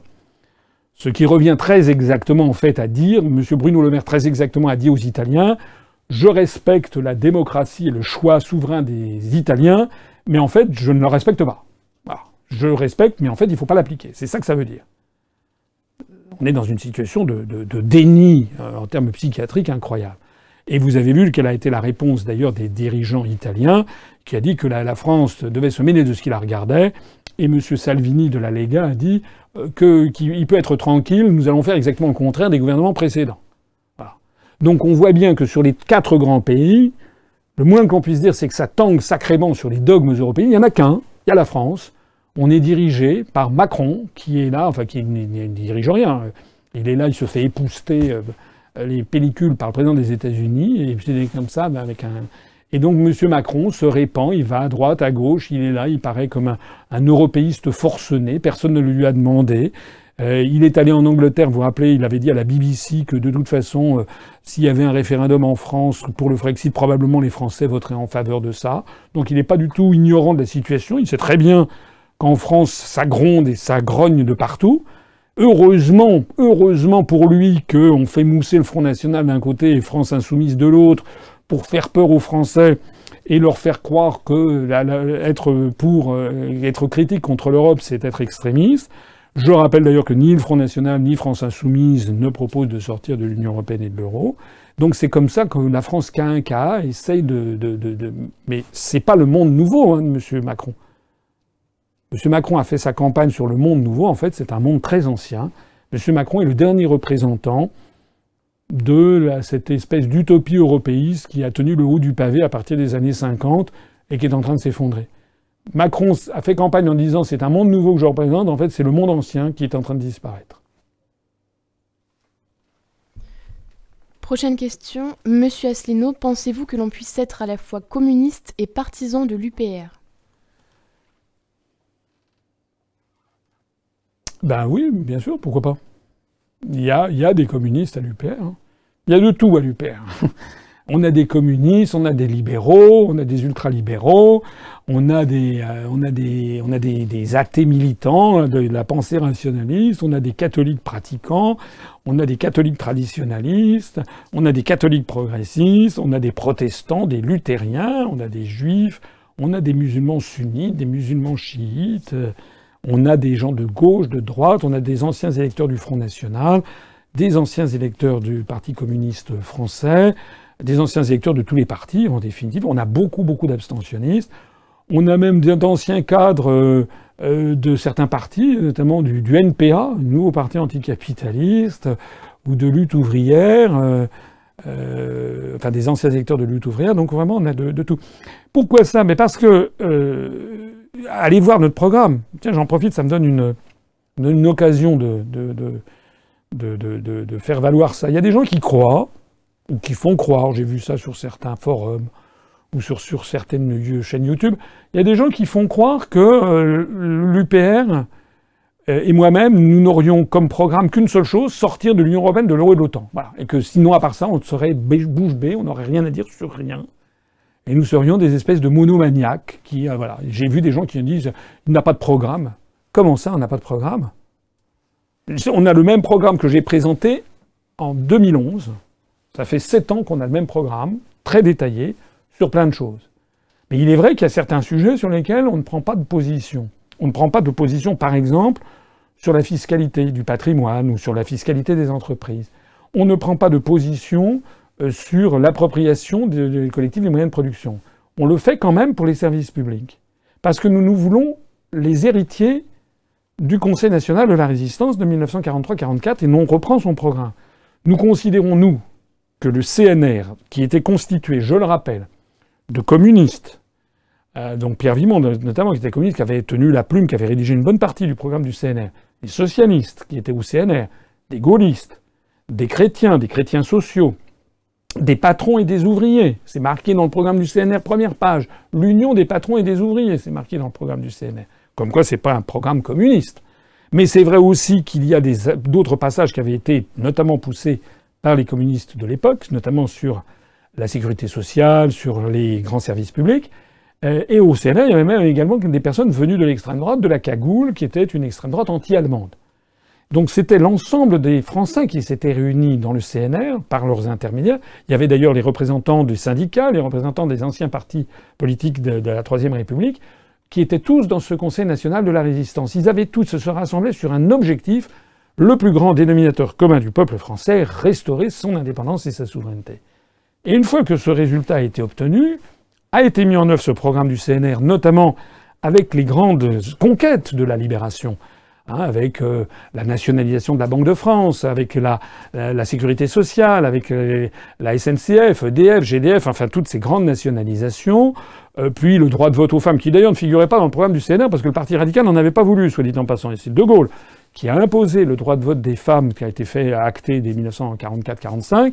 Donc tout ceci, ces grandes conquêtes de la libération, ont été portées par l'ensemble des forces politiques françaises. Puis ensuite, eh bien, après la fin du CNR, après la fin du gouvernement provisoire, le début de la quatrième République, ben, chacun a regagné, a regagné sa, case, si j'ose dire, ce que d'ailleurs De Gaulle ne souhaitait pas, puisqu'il considérait, il était, vous le savez, hostile à ce régime de la quatrième République qui pensait être le retour des partis.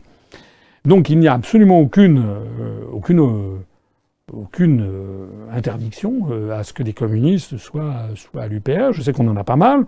On en a d'ailleurs qui sont très heureux d'y être, parce qu'en plus de ça, si vous regardez à la loupe notre programme, bah, vous trouverez peu de programmes où il y a, par exemple, autant de programmes de nationalisation.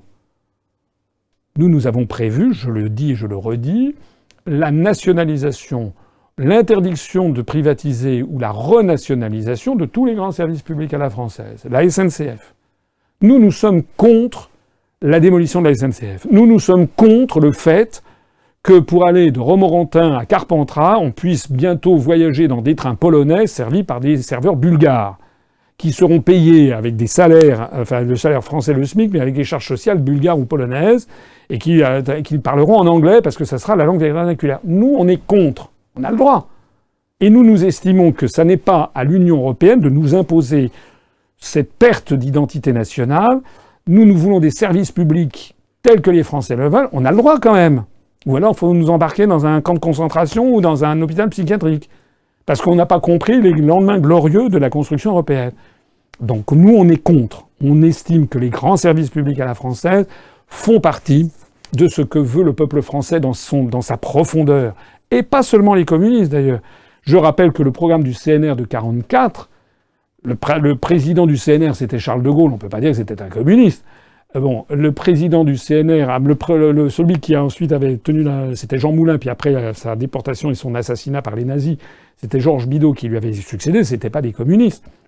Mais pendant les Trente Glorieuses, bah, tous les Français, 90% euh, des Français, se sont trouvés bien et à l'aise avec les grands services publics à la française. Une poste nationalisée, la SNCF, la RATP, euh, euh, les, les, EDF, e GDF, euh, voilà, les autoroutes. également, nous, nous voulons renationaliser les autoroutes. Nous estimons que ça n'est pas aux services privés d'encaisser les, péages de, des autoroutes. Nous, nous estimons que toutes les routes doivent appartenir, tous les réseaux en fait, les, réseaux autoroutiers, les réseaux de, distribution d'eau également, la, renationalisation, nous nous estimons que ça fait partie de notre patrimoine national. Voilà, c'est comme ça. Mais c'est pas pour autant qu'on propose la nationalisation de tout le reste. La France des années 70, c'était la France des années 60, 70, 80. Les Français, globalement, ils râlaient, bien sûr, mais c'était quand même pas ce que c'est, ce que c'est, ce que c'est devenu. Et au-delà de ça, il y a la défense de l'unité nationale, donc la lutte contre la politique des euro-régions, il y a la volonté de maintenir l'égalité des Français entre les territoires, on refuse l'hétérogénéisation voulue par la politique des euro-régions qui consiste en permanence à essayer, mais vous avez vu, M. Macron, là, on lui prête l'idée dans une réforme constitutionnelle d'autoriser qu'il y ait des lois différentes en France selon les régions. C'est le démantèlement de la France dont il s'agit. Il s'agit de revenir à la France d'ancien régime où il y avait autant de lois, de, de règlements qu'à chaque fois qu'on faisait 20 km, on avait des poids et mesures différents.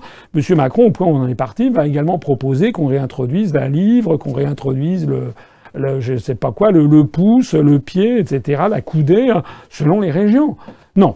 Nous, nous voulons mettre un terme à ça. On est comme ça, ben on a le droit. Question suivante de François. Merci François pour votre question. Bonsoir Président. Dominique de Villepin tient des propos très upéristes mais reste un européiste convaincu. Comment fait-il? Alors je ferai remarquer, je, fais, je salue notre 31 352e adhérent, 10e adhérent depuis le début de cette émission, qui, si je vois bien, euh, vit, je ne sais pas si un adhérent ou une adhérente, vit en Essonne. Donc mobilisez-vous, hein, mobilisons-nous. Euh, pour, euh, parce que quand on aura 100 000 adhérents, euh, d'ores et déjà d'ailleurs, les médias commencent un peu à, bouger. Hein, parce que ce qui se passe quand même, les, journalistes sont bien obligés. Je vois de plus en plus de journalistes qui me disent, sous le sceau du secret, bah, en fait c'est vous qui aviez raison l'année dernière. Ça se sait, et c'est un fait. Même les gens avec, la plus grande des mauvaises foi ne peuvent pas nier que tout ce que j'ai dit l'an dernier était vrai, est en train de se réaliser. Et c'est ça qui fait notre force. Mais si au lieu d'avoir 31 352 adhérents, nous en avions 150 000, la moitié des gens qui ont voté pour moi l'année dernière, ben, on est le premier parti de France. Hein. Alors dépêchons-nous, mobilisons-nous. Dominique de Villepin, oui, j'ai vu, il a été reçu chez Bourdin. Bon, très bien. Je me demande simplement pourquoi M. Bourdin invite M. Dominique de Villepin, qui certes a été Premier ministre, je n'en dis qu'on vient pas, et ministre des Affaires étrangères. ça fait un bail. Ça fait quand même depuis 2000, ça fait 11 ans qu'il n'est plus aux affaires, M. Dominique de Villepin. Et maintenant, je crois qu'il travaille pour un cabinet d'avocats au Moyen-Orient. Donc euh, je, trouve très bien d'inviter M. de Villepin, qui est quelqu'un que je connais un petit peu, auquel je m'étais permis d'adresser mes félicitations lorsqu'il avait tenu son discours à l'ONU en 2003 pour s'opposer à la guerre en Irak, quand il avait dit, mais attendez, il n'y a aucune preuve d'armes de destruction massive. Et ce jour-là, Jacques Chirac et Dominique de Villepin avaient tenu haut les couleurs de la France, d'ailleurs le monde entier, sauf évidemment les États-Unis d'Amérique et leurs affidés. Mais à part eux, il y avait eu 90% des gouvernements de la planète qui avaient applaudi la position de la France. Je me rappelle, j'avais écrit à Dominique de Villepin, que je connaissais, je lui avais écrit pour le féliciter, le remercier, et il avait eu la gentillesse de me répondre. Donc c'est quelqu'un pour qui j'ai de l'estime, Dominique de Villepin. Mais il n'en demeure pas moins qu'il a quitté la scène politique française depuis 11 ans et que je suis un petit peu surpris que M. Bourdin invite Dominique de Villepin et qu'il n'invite pas euh, quelqu'un comme moi, qui non seulement était candidat à l'élection présidentielle, mais est à la tête d'un mouvement qui compte 31 352 adhérents et, qui a fait quasiment systématiquement maintenant plus de 1% à toutes les élections euh, auxquelles nous nous sommes présentés. Nous avons d'ailleurs été le seul parti politique français à nous présenter, euh, notamment aux élections territoriales de Polynésie. Bon. c'est très bien qu'il invite M. de Villepin, j'aimerais aussi qu'il songe à moi, puisque depuis un an, je n'ai pas été invité par monsieur Bourdin dans son émission. Il est vrai que j'ai été invité par Éric Brunet sur RMC, mais c'est pas la même émission. Alors, j'ai vu effectivement ce qu'a dit Dominique de Villepin. Ben oui, mais qu'est-ce que vous voulez? Moi, vous me posez la question, c'est à Dominique de Villepin qu'il faut poser la question. J'ai vu qu'effectivement, sur de très nombreux domaines, par moments, j'avais l'impression de m'entendre, en effet. J'en suis flatté. Quelqu'un qui a été ministre des Affaires étrangères et Premier ministre, qui en arrive aux mêmes conclusions que moi, c'est-à-dire que Macron n'est pas à la hauteur, que Macron se laisse complètement dominer, que nous sommes dominés par les États-Unis d'Amérique, qu'il faut se rapprocher de la Russie, euh, que la France a perdu sa souveraineté, tout ça, tout ça, c'est, je ne peux, euh, je ne peux qu'applaudir. J'ai d'ailleurs euh, me suis tâté pour lui adresser une formulaire d'adhésion. Il serait très bienvenu à l'UPR, vraiment, je le dis. Mais le problème, c'est que effectivement, ça s'arrête au bout d'un certain moment, c'est-à-dire que ça devient à ce moment-là, euh, à mon avis, incohérent puisque ça reste dans un cadre européen. Voilà. Donc, euh, bah donc, euh, donc on ne sait pas. On est comme, vous savez, comme une poule qui trouve un, couteau. voilà, la poule, elle regarde le couteau, on ne sait pas quoi faire face à ça. Je n'arrive pas à comprendre comment on peut dire qu'il faut rester dans l'Union européenne et tenir les propos précédents. C'est un mystère. Mais c'est pas à moi qu'il faut le dire. Hein. C'est à Dominique de Villepin qu'il faut poser la question. Et euh, une question dont je sais d'ailleurs quelle sera la réponse. Oui, l'union est un combat, il faut, il y a qu'à, Faucon, euh, il faut absolument que, et la France doit prendre l'initiative avec le couple franco-allemand. Enfin bon, ça fait, ça fait 60 ans que ça dure. Je répète à tous ceux qui l'auraient oublié que l'article 48 du traité de l'Union européenne impose l'unanimité pour changer les traités. Et je rappelle, et on le voit ces, ces jours-ci, euh, la cacophonie permanente sur tous les sujets entre 28 États. Voilà.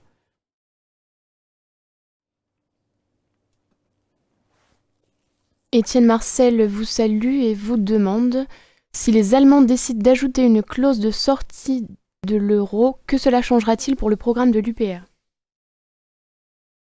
ben, Étienne Marcel, c'est un pseudonyme, je suppose, qui fait pas. C'était le, maire de Paris, l'équivalent du maire de Paris euh, euh, au Moyen Âge, euh, en, 1300, en 1356 exactement.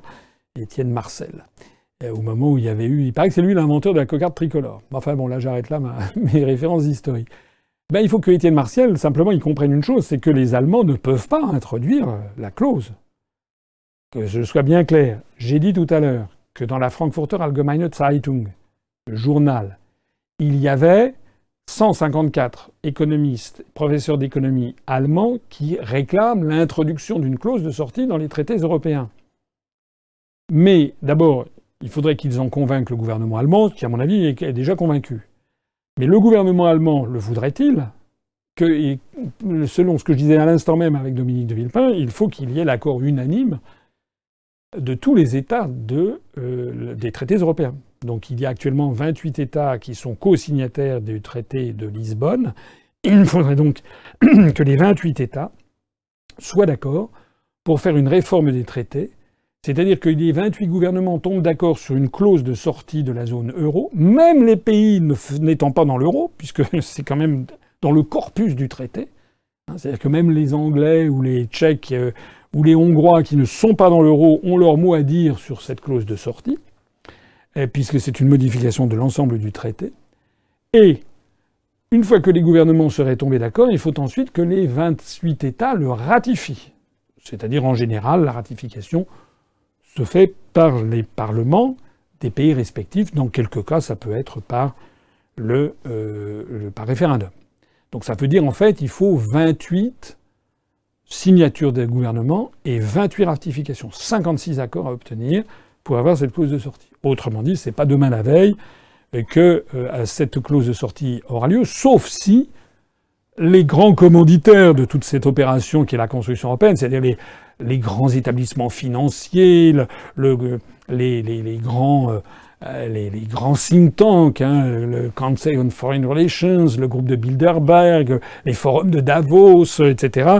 Si toutes ces forces, en fait, où se mélange l'économie, la politique, etc., d'un seul coup, il y a une espèce de consensus général qui dit oui, oui, ça ne peut plus durer, et donc qui à ce moment-là font pression sur les 28 gouvernements en disant vous devez changer. C'est pour ça que c'est pas totalement impossible si l'oligarchie en décide ainsi. Mais pour l'instant, ça n'est pas encore le cas.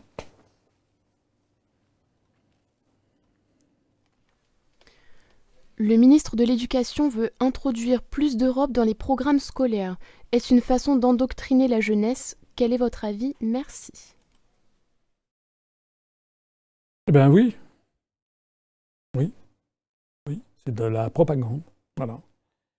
D'ores et déjà, d'ailleurs, les programmes, euh, scolaires euh, universitaires sont déjà ultra-européistes, d'ores et déjà. On raconte aux enfants des écoles des, des sornettes absolument ahurissantes. On a saboté l'enseignement de l'histoire en France. En France, hein Pas partout. Mais en France tout particulièrement, où on a une caste européiste extrêmement agissante, on a saboté l'enseignement historique du français, l'enseignement de la chronologie est, complètement bouleversé. On apprend en fait une discipline avec tout se passe comme si en fait on voulait surtout embrouiller l'esprit des, jeunes. Quand on, est un, quand on est un enfant, on a besoin d'avoir des, repères chronologiques, des idées claires, quelques grandes zones de l'histoire. Maintenant, c'est des trucs. Euh, voilà, c'est tout ça est un embrouillamini. Euh, voilà. Enfin, moi, ce que je vois, c'est que beaucoup de gens qui voient ma conférence sur l'histoire de France me disent ensuite j'en ai appris plus avec vos quatre heures de conférence que j'en avais appris pendant toute ma scolarité. Ça prouve qu'il y a quand même un problème dans l'enseignement de l'histoire. Alors il y a l'enseignement de l'histoire, l'enseignement de l'économie pour les un peu plus âgés, l'enseignement de la géographie. voilà, tout est, tout est, mais c'est normal. On est dans un, je l'ai dit, je ne vais pas changer de point de vue. La construction européenne est une dictature qui ne dit pas son nom. Et c'est une dictature qui a une emprise de nature totalitaire. Totalitaire, ça veut dire que aucun champ du savoir, aucun champ de l'expérience humaine, aucun champ du politique ne doit échapper à, son emprise. C'est pour ça que j'ai commis en 2000, en 2000 le, 25 mars 2007, euh, j'ai commis un crime contre le, un péché contre le dogme. J'ai créé le premier mouvement politique en France euh, qui a expressément dit qu'il fallait sortir de l'Union européenne, de l'euro et de l'OTAN, et qui a expressément dit que la construction européenne est une, est une erreur historique fondamentale, et que c'est nocif, l'idée même de construire l'Europe. Parce que ça ne peut être qu'une dictature, je vous renvoie à tout ce que j'ai pu dire, et parce que ça ne peut être qu'un apartheid planétaire qui nous sépare d'une façon ontologique, essentialiste, du reste du monde. Donc j'ai commis de cette façon, hein, c'est pas pour rien que j'ai été blacklisté pendant pendant dix ans et que je le suis de nouveau après la présidentielle, un petit peu moins maintenant. Donc je me suis attaqué de front dogme. Alors effectivement, les programmes scolaires sont de plus en plus dogmatiques. Mais bon, vous savez, c'est fâcheux, c'est irritant, c'est agaçant, mais c'est pas pour autant que ça va rendre l'euro viable. L'euro, tout le monde a compris que est entré en phase terminale. L'euro, il y en a encore peut-être pour quelques semaines, quelques mois, un an ou deux, s'il y a des pressions maximum sur l'Italie. Mais c'est comme un vieux tissu, vous savez, qu'une, comment dirais-je, qu'une ménagère essaye de ravauder dans un coin et puis qui se déchire à un autre coin. C'est-à-dire que le truc est en train de partir dans tous les sens.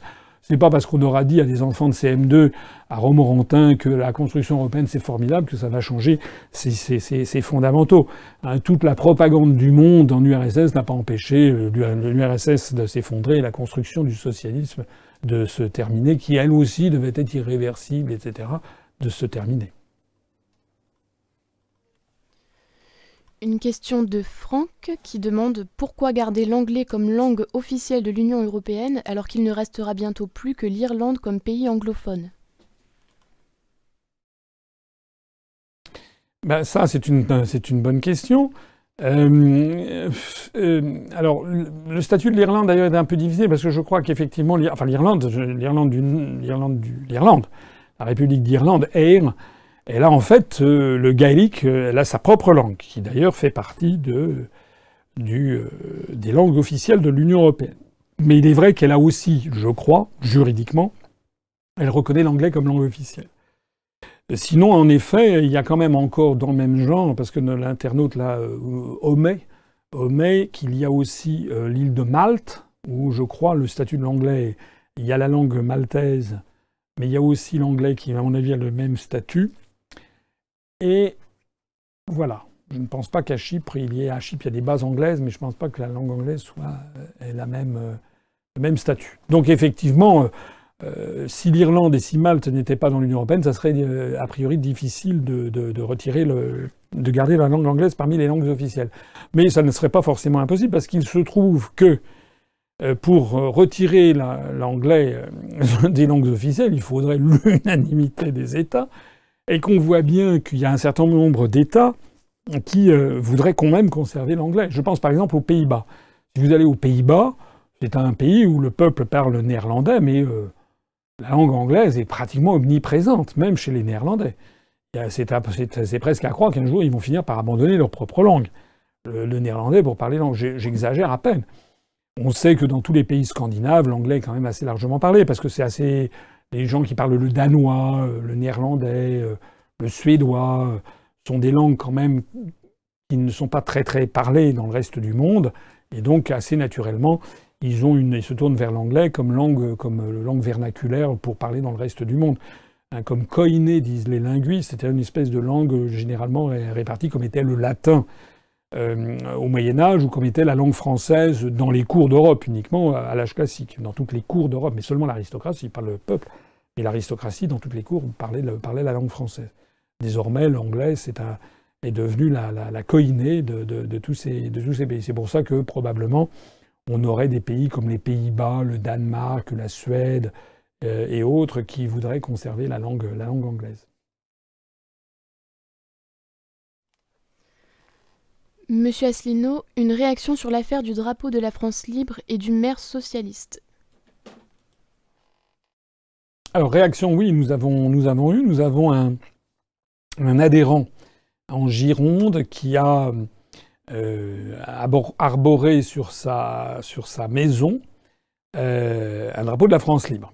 Nous avons été un peu, surpris des réactions que ça a provoquées, parce que c'est comme les, gens qui achètent dans la boutique, vous savez, les, on, a, on vend dans notre boutique des autocollants à coller sur les plaques d'immatriculation pour remplacer le drapeau européen par le drapeau français d'un côté, pour remplacer euh, la région par le logo de l'UPR de l'autre côté.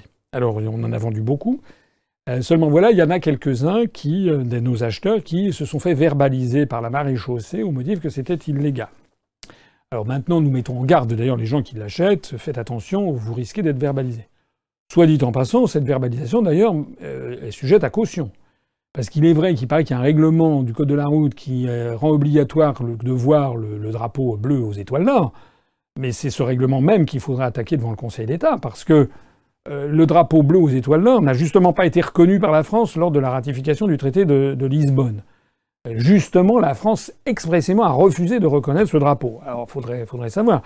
On a ainsi un, appareil juridique sur cette histoire de drapeau qui est extrêmement euh, bizarroïde, puisqu'on a des règlements euh, de la, des, comment dirais-je, des arrêtés ministériels, je crois, du ministère de l'Éducation, qui demandent au chef d'établissement d'arborer le drapeau bleu aux étoiles d'or le jour de l'Europe, donc le 9 mai, alors même qu'encore une fois, le fondement juridique de, cette, de ce drapeau n'est pas du tout assuré. Le drapeau bleu aux étoiles d'or ne figure pas dans la Constitution française qui précise que le drapeau de la République est le drapeau tricolore bleu-blanc-rouge le, drapeau euh, européen a été écarté de notre ratification du traité de Lisbonne. Donc normalement, normalement, il ne devrait pas y avoir de drapeau européen en France. En tout cas, euh, en, tout cas, l'idée de le rendre obligatoire ne devrait pas avoir lieu. Voilà.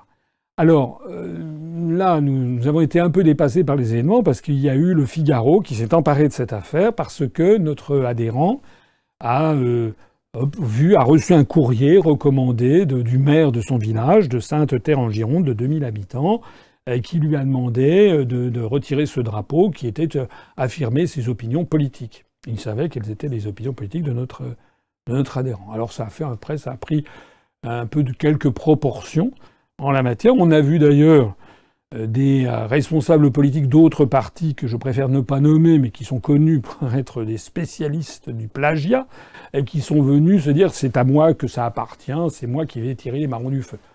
Franchement, c'est minable. Bon, c'est un adhérent de l'UPR, c'est pas un adhérent d'un autre parti qui a fait ça. Voilà. Ça témoigne quand même d'une certaine. Euh, c'est quand même un certain comportement humain, une éthique politique que l'on a ou que l'on n'a pas. Voilà. Nous, moi, je vais jamais m'emparer de ce que font les autres partis pour me dire c'est à moi. Voilà. Il y en a qui, malheureusement, n'ont pas cette éthique. En attendant, en attendant, ça a fait quand même suffisamment de, de bins. Ça a été repris par France Info, par Sud-Ouest, par un certain nombre de journaux, que c'est arrivé à la sous-préfecture de Libourne, puis à la préfecture de Bordeaux. Et la préfecture de Bordeaux, alors là, les avis sont divergents.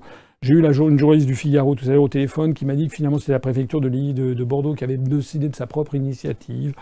D'autres disent que la préfecture a appelé le ministère de l'Intérieur en France. Enfin bref, quoi qu'il en soit, le ministère de l'Intérieur et la préfecture de Bordeaux ont donné raison à notre adhérent. Donc on a le droit d'arborer le drapeau de la France. Et c'est quand même un comble.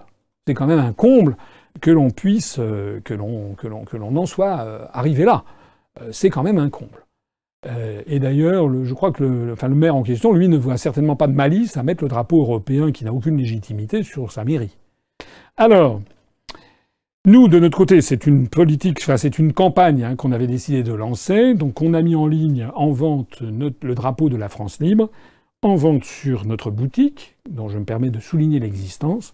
Et c'est un drapeau qui fait un mètre sur, euh, voilà, 70 cm. Vous le trouver en vente à 10 euros, ce qui est un prix assez modique sur notre boutique si vous voulez l'acheter sur notre boutique. Alors je fais pas, j'ai vu, il y a des gens qui ont dit là sur la page Facebook, oui c'est ça, c'est scandaleux, ils se font de l'argent, regardez ça, c'est... Non, on ne se fait pas d'argent. Si vous voulez aller acheter ce drapeau ailleurs, allez l'acheter ailleurs. Vous trouverez d'ailleurs qu'il est en vente sur Internet parfois plus cher. Nous, on, nous comme on, alors je vais, je vais dire très exactement, on en avait commandé 100, on a déjà la première centaine qui a été vendue. Voilà. Et on fait 2-3 euros de, de, de, bénéfices. Vous imaginez le bénéfice énorme que nous faisons. Voilà. Il y a quand même toujours des gens qui sont à l'affût de façon malveillante pour essayer de dire c'est normal qu'on fasse un petit peu de bénéfices et on vit de quoi? On vit pas d'amour et d'eau fraîche, hélas.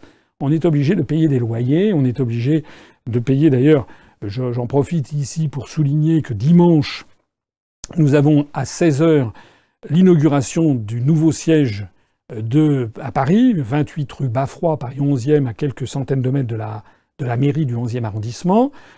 Euh, les travaux ont pris un peu de retard, donc à l'intérieur, le, nouveau siège, il y aura, euh, enfin, on pourra visiter, mais par, par groupe de 20, hein, il faudra être discipliné.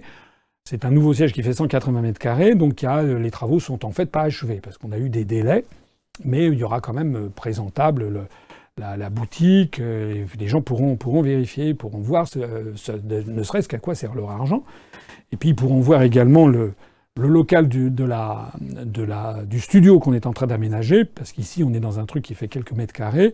Là-bas, on va avoir un studio beaucoup plus important qui va nous permettre d'avoir une, une vraie web TV, qui va nous permettre d'avoir également d'organiser des débats, de faire venir des personnalités extérieures si elles veulent bien venir. Et puis nous sommes en train en ce moment d'acquérir du matériel de très haut niveau, du matériel professionnel. Là aussi, ça a un coût, ben, il, faut, il faut le financer. je relance ici donc une demande à tout le monde d'avoir des, dons, des adhésions, euh, et éventuellement d'aller sur la boutique qui nous procure un petit bénéfice, mais qui n'est pas énorme en définitive. On a absolument besoin de ça pour vivre, puisque je rappelle que nous n'avons aucun emprunt bancaire. Hein, aucun emprunt bancaire. Voilà. Donc je lance ici encore une fois un appel, notamment à tous les adhérents qui sont arrivés à bout de cotisation, notamment ceux qui avaient adhéré l'année dernière. Ce n'est pas parce qu'ils ne me voient plus chez Bourdin ou sur TF1 que j'ai disparu de la circulation.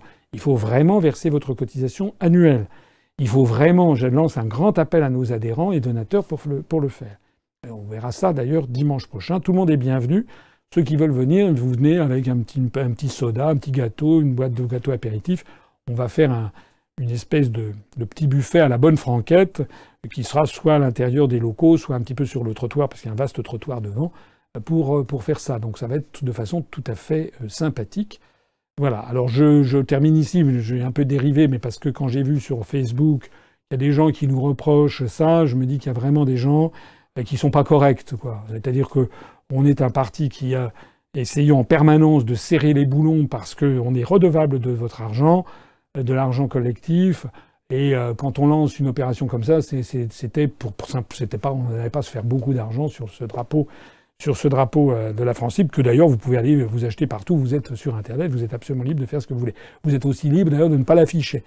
Mais ça serait bien que le maximum de nos adhérents et sympathisants affichent ce drapeau de la France libre euh, sur, leur, sur leur maison, à, à, leur fenêtre, ça serait sympathique comme tout. Ça montrerait qu'en France, le peuple français a commencé à se réveiller. Qu'en est-il des poursuites judiciaires entreprises par l'UPR Eh bien, euh, on attend. Voilà. C'est très long. Hein. On a lancé des poursuites notamment contre euh, quelqu'un qui, au moment où j'avais été reçu, euh, enfin invité par Russia Today, qui lançait sa chaîne de télévision en France, ils avaient organisé un cocktail qui se trouvait donc dans le bois de Boulogne. Et j'avais été invité, comme d'ailleurs beaucoup de gens. Et il y avait, il y avait eu notamment des représentants du Premier ministre. Il y avait eu Nicolas Dupont-Aignan que j'avais croisé. Il y avait eu euh, des gens représentant le Front National, représentant la France Insoumise, le journal Libération, enfin, etc. La presse française était venue. Et il y avait parmi tous ces gens, il y avait quelqu'un qui m'avait vu et qui avait ensuite écrit que j'étais allé chercher une enveloppe, enfin une valise de billets, etc. Chez les Russes, quoi, voilà. Donc là, on l'a attaqué. On l'a attaqué, euh, nous passons par le ministère d'un avocat célèbre du barreau de Paris, qui est, une des grandes vedettes du barreau de Paris, Maître Assous, euh, qui euh, s'occupe de, nos affaires, pour ben, demander à ce monsieur qui m'a attaqué sur le fait que j'étais allé chercher des billets ou des fonds chez les Russes, eh bien de nous en apporter la preuve. Voilà l'avons attaqué en diffamation. Mais malheureusement, pour répondre à la question, je ne sais pas. D'abord, il faut faire des provisionnements financiers. Hein. quand je vous dis qu'on a besoin d'argent, on a vraiment besoin d'argent parce que les attaques, si on n'attaque pas, les gens disent ah oui, vous n'attaquez pas, c'est scandaleux, etc. Que vous vous sentez pas très à l'aise. Et si on attaque, eh ben, là, il faut qu'on ait de l'argent pour payer parce que tout ça, ça a un coût. Hein. Il faut compter à peu près pour chaque attaque euh, en diffamation, il faut compter quand même euh, un certain nombre de paquets de milliers d'euros. Hein, voilà. Bonsoir Monsieur Asselineau. Que pensez-vous de la polémique soulevée par L214 Quelles sont les positions de l'UPR concernant l'hygiène dans les abattoirs? Euh, alors là, je vous avouerai, je ne sais pas ce que c'est. Euh, L214, je ne sais pas. Je ne sais pas du tout ce que c'est. Je ne sais pas ce que c'est. Donc euh, c'est une, information qui m'a échappé. Je suppose, d'après la fin de la question, qu'il s'agit de l'hygiène dans certains abattoirs. Donc je suppose, mais je n'en sais rien, je suppose que ce, sont des abattoirs industriels où il y a des, problèmes de cette nature. Je, ne sais pas, je ne sais pas ce que c'est.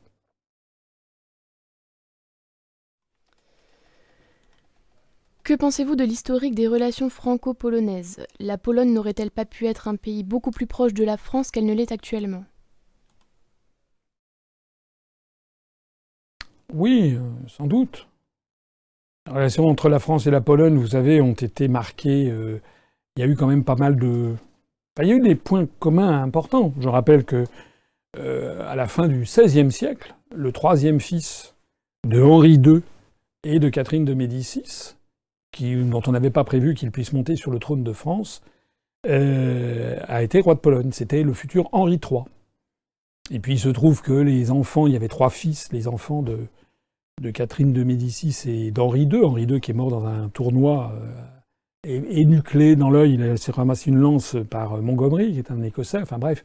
Donc il est mort ensuite. Donc celui qui est monté sur le trône, c'était euh, François II. Euh, mais qui est mort euh, au bout d'un an de règne. C'est un des plus courts règnes de l'histoire de France. D'ailleurs, pas beaucoup de Français savent qu'il y a eu un François II parmi les rois de France. Euh, après ça, ça a été Charles IX qui est monté sur le trône et qui, au moment de la, qui a, été le, qui a, supervisé, si l'on peut dire, la Saint-Barthélemy en pleine guerre de religion. Et puis ensuite, eh bien, ça a été, comme il est mort aussi et qu'il n'avait pas de descendants, on s'est tourné vers le dernier fils, qui était Henri, qui était donc monté sur le trône de Pologne, euh, et qui est donc revenu en France et qui est devenu Henri III, qui a été assassiné par Clément Marot à la fin des guerres de religion et qui n'avait pas d'enfant non plus. C'est comme ça que s'est éteinte la branche de Valois de la dynastie de Bourbon, et c'est comme ça que de la dynastie des Capétiens, pardon, et c'est comme ça qu'est monté les, que ce sont les Bourbons sur le trône avec Henri IV, Henri de Navarre. C'est le premier lien avec la Pologne, enfin le premier lien qui me vient à l'esprit. Le deuxième lien, c'est euh, sous Louis XV, Louis XV euh, décide d'épouser euh, Marie Legzinska, qui est la fille de Stanislas, roi de Pologne, lequel vient s'installer d'ailleurs dans la région de, Nancy. Donc il y a la place Stanislas, qui est une des plus belles places de France à Nancy, et il y a le château de Lunéville, qui a appartenu, sauf erreur de ma part, au, roi de, Pologne. Donc la reine de France était polonaise. Il y a eu une tradition d'amitié de la France vis-à-vis de la Pologne parce que la Pologne a eu un sort tragique au cours de l'histoire, euh, parce qu'elle était partagée, a été partagée à deux reprises, à plusieurs, enfin plusieurs reprises entre l'Allemagne et la Russie. Et la France, qui a toujours essayé d'avoir un contrepoids géopolitique à la puissance centrale qui était l'empire des Habsbourg, donc l'Autriche, ou l'empire prussien, donc l'Allemagne, entre l'Allemagne et l'Autriche, la France a toujours essayé d'avoir une alliance de revers et a cherché soit la Pologne, soit euh, la Russie. Et donc avec la Pologne, il y a eu, je crois que lorsque le tsar Nicolas euh, Ier était venu en France, il avait été apostrophé sur un grand boulevard où on lui avait dit, euh, un Français, un titi parisien lui avait dit la Pologne, monsieur, etc. Donc il y a eu un grand soutien des Français à l'indépendance de la Pologne qui est également, il faut le préciser aussi, fondé sur la proximité des religions, puisque la Pologne est un pays très catholique, et comme la France était un pays très catholique, la France étant souvent présentée comme la fille aînée de l'Église, il se trouve que la Pologne était dans un océan, surtout après la réforme euh, et le développement du protestantisme, la Pologne s'est retrouvée euh, isolée entre des pays protestants luthériens euh, et puis la, la, puissance orthodoxe russe. Donc c'est presque un isolat catholique. Et euh, c'est un peu comme le Québec, l'indépendance, la, survie de la nation polonaise, c'est un peu incarné dans l'Église comme la survie de la nation québécoise dans l'Église catholique. Donc tout ceci a fait des points effectivement de, de, rapprochement, de sensibilité particulière entre la France et la Pologne. Il faut y ajouter les migrations, puisque au début, à la fin du 19e et au début du 20e siècle, il y a eu beaucoup de. Pas beaucoup, il y a eu, oui, quelques dizaines de milliers euh, de Polonais qui sont venus s'installer en France, notamment dans les mines du nord de la France. Donc il y a eu certainement, peut-être, je sais pas, 100 000 ou 200 000 Polonais qui sont venus, on avait besoin de main-d'œuvre, qui sont venus s'installer. C'est d'ailleurs la raison pour laquelle il y a quand même un certain nombre de Français qui ont des noms de la consonance polonaise et dont un certain nombre d'ailleurs ont des attaches dans le, dans le nord de la France. Ça a renforcé, bien entendu, les liens entre la France et la Pologne. Et tout ceci pour dire que, comme vous le savez, la France était alliée à la Pologne en 1939. Et euh, lorsque Hitler a attaqué la Pologne, enfin par une attaque sous faux drapeau, vous connaissez l'histoire, euh, lorsque il y a eu une provocation nazie qui a amené Hitler à, entrer en Pologne, alors même qu'il y avait eu les accords de Munich en 1938, où Hitler avait donné sa parole qu'après l'affaire des Sudètes, c'était terminé. Lorsque la Pologne a été envahie par l'Allemagne, à ce moment-là, la France euh, est entrée en guerre avec l'Allemagne. Or, ce qu'ont pu constater les Polonais, c'est que l'alliance avec la France euh, en 1939-40 n'a pas suffi à sauver la Pologne des griffes d'Adolf Hitler. Pas plus que l'alliance avec le Royaume-Uni. Et ensuite, après les griffes d'Adolf Hitler, ben, lorsqu'il y a eu les conférences de Téhéran, de, Yalta et de Potsdam en 43, 44 et 45, la Pologne s'est retrouvée placée à l'est, donc sous domination soviétique. Et donc les Polonais, ensuite, après avoir subi la, joue, la, botte hitlérienne, se sont retrouvés dans le camp socialiste avec un régime, avec une idéologie officiellement athée. Comme je l'ai dit tout à l'heure, le, catholicisme est extrêmement puissant en Allemagne. Euh, le catholicisme a servi de fer de lance à la survie de la nation polonaise pendant l'ère soviétique. Donc en fait, il y avait une espèce d'opposition latente qui était l'Église. Et comme l'Église était extrêmement structurée, l'Église catholique est extrêmement structurée, comme elle avait une, emprise sur la société polonaise considérable, même le parti communiste au pouvoir qui s'appelait le POUP, euh, qui en fait il y avait trois partis, mais qui était le POUP, a été obligé de composer avec l'Église polonaise, de telle sorte d'ailleurs que sauf erreur de ma part, euh, la Pologne a eu une évolution dans le camp socialiste différente d'autres pays, notamment il n'y a pas eu de collectivisation des terres, je crois. Hein. La, grande majorité des terres euh, en Pologne sont restées à la paysannerie euh, polonaise, ce qui était une sacrée entorse au dogme soviétique. Voilà. Et puis alors, vous le savez qu'à partir de 1981, lorsqu'il y a les grèves euh, dans les chantiers, les chantiers d'aval de Gdansk, qui sont soutenus en fait en sous-main par l'Église. Euh, Karol Wojtyła, qui sera le, syndicaliste à la pointe, qui d'ailleurs terminera sa carrière comme président de la République de Pologne, euh, il est à la fois, on le voit manifester, il est un syndicat ouvrier, mais on le voit manifester avec des bannières de la Sainte Vierge.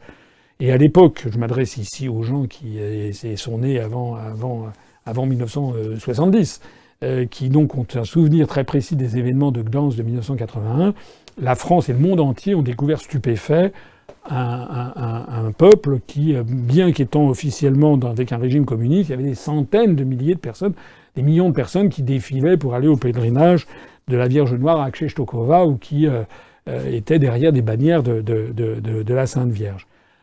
Est arrivé ensuite, tout ça c'était arrivé, pardon, dans la foulée de l'élection en 1978 de de Karol euh, Wojtyła, qui était euh, l'archevêque de Cracovie et qui est devenu euh, le pape Jean-Paul II. je m'aperçois que je me suis trompé sur le nom du, syndicaliste de, tout à l'heure. Bref, l'Église catholique et le, pontificat de Jean-Paul II ont joué un rôle significatif, très important dans la déstabilisation du camp socialiste. Il faut il faut le reconnaître. Euh, même s'il y a eu, euh, le, comment dirais-je, une espèce de coup d'État militaire avec euh, le général Jaruzelski qui a cassé sa Solidarność. C'était Lech Walesa, le, le, syndicaliste tout à l'heure. Je me suis trompé, j'avais confondu avec le nom du pape. C'est Karol Wojtyła qui était l'archevêque de Cracovie, qui est devenu Jean-Paul II, et, et, et Lech qui était le, syndicaliste, qui est devenu président de, la République de Pologne. Euh, donc en 80, je crois c'est fin 82 ou fin 83 euh, qu'il y a eu le fin 82, je crois qu'il y a eu la, le, coup d'État militaire, donc avec le général Jaruzelski qui a cassé le mouvement. Mais il n'en demeure pas moins que la société polonaise a été beaucoup déstabilisée. Et il s'est trouvé que quelques, en 86, il y a eu l'accident de la centrale nucléaire de Tchernobyl en, Ukraine, mais dans l'Union soviétique, euh, qui a été le lancement de la politique de perestroïka, de glasnost, parce que c'était les dysfonctionnements de la société soviétique qui étaient devenus énormes. Alors pourquoi je là, excusez-moi, je me suis lancé un peu dans une fresque de la, de Pologne, mais c'est toujours intéressant de se remémorer la Pologne. Et c'est vrai que normalement, s'il n'y avait pas eu l'Union européenne, je pense que la France aurait pu nouer des relations très étroites avec la Pologne. Mais comme il y a l'Union européenne, la Pologne a été, est entrée dans l'Union européenne, sous pression américaine d'ailleurs, tout de suite, comme tous les pays de l'Est. Et la Pologne est devenue bénéficiaire nette des, euh, des, fonds dits européens. Le problème, c'est que les Polonais, qui, comme euh, tous les peuples, comme, voilà, vous savez, comme disait le général de Gaulle, dans la politique internationale, il n'y a pas d'État, entre les États, il n'y a pas d'amis. Il n'y a que des intérêts. Donc, euh, l'intérêt objectif, cynique, si je peux dire, de la Pologne, euh, euh, c'est quoi? C'est d'obtenir le parapluie américain face à la menace russe et à la menace allemande. Si on était polonais, on trouverait que les Français sont très gentils, sympathiques, ça reste à les montrer, mais en tout cas, on se dirait, ça va, depuis 1940, on sait qu'on ne peut plus compter sur eux pour nous protéger. Donc si nous étions polonais, mais c'est vrai aussi des pays baltes, estoniens, lettons, lituaniens, euh, c'est vrai aussi des Roumains, etc., on se dirait que face à la menace russe, et face à la menace allemande, et les, Polonais sont objectivement, légitimement justifiés pour avoir peur de l'Allemagne et, de la Russie pour les raisons que j'ai précédemment évoquées, c'est qu'à plusieurs reprises dans l'histoire, les deux colosses qui, lancèrent ont voulu se, partager sa, dépouille.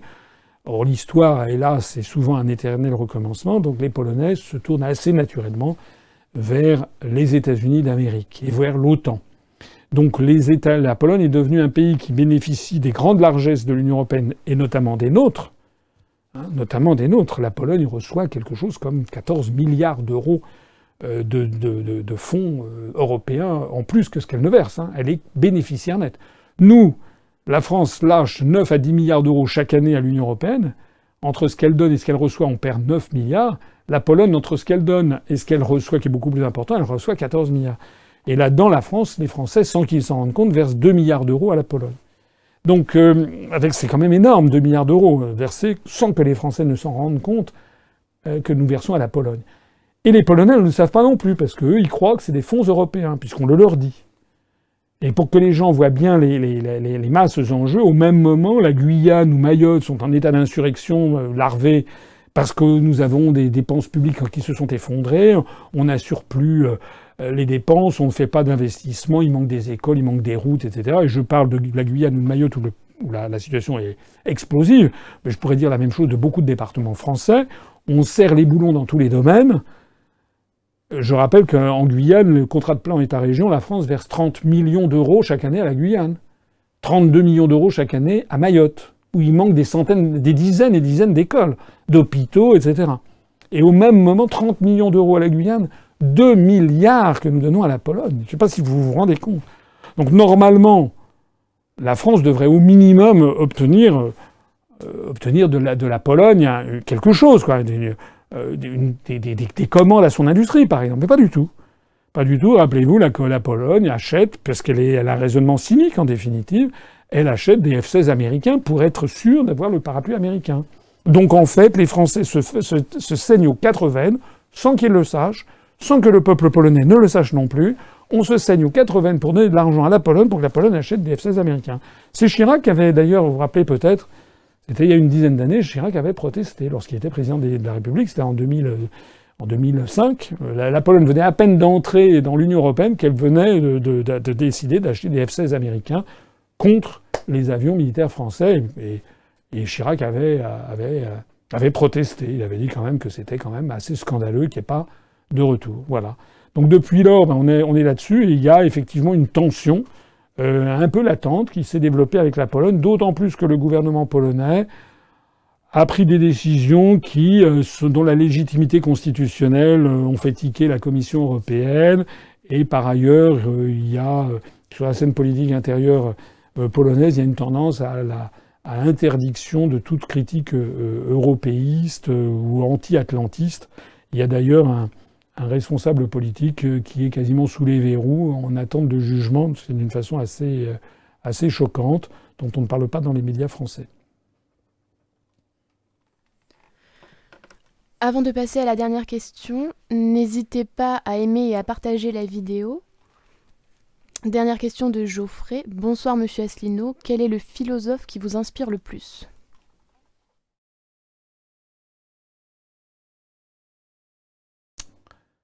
Euh... C'est parti toujours de ces questions un petit peu, un petit peu compliquées parce que quand on connaît, euh, quand, quand, on a lu beaucoup de choses, on est un peu une vie, on est un peu influencé par, euh, on est influencé par des, par des esprits, des écoles différentes. C'est assez difficile de répondre, de répondre à ça. Je dirais, bon, tout Benoît. Enfin, d'abord, quand on s'intéresse à la philosophie, on, remonte déjà au classique, donc à Platon, euh, à Platon et Aristote. C'était le poète euh, Coleridge, poète anglais, qui disait que tout, être humain était soit platonicien, soit aristotélicien.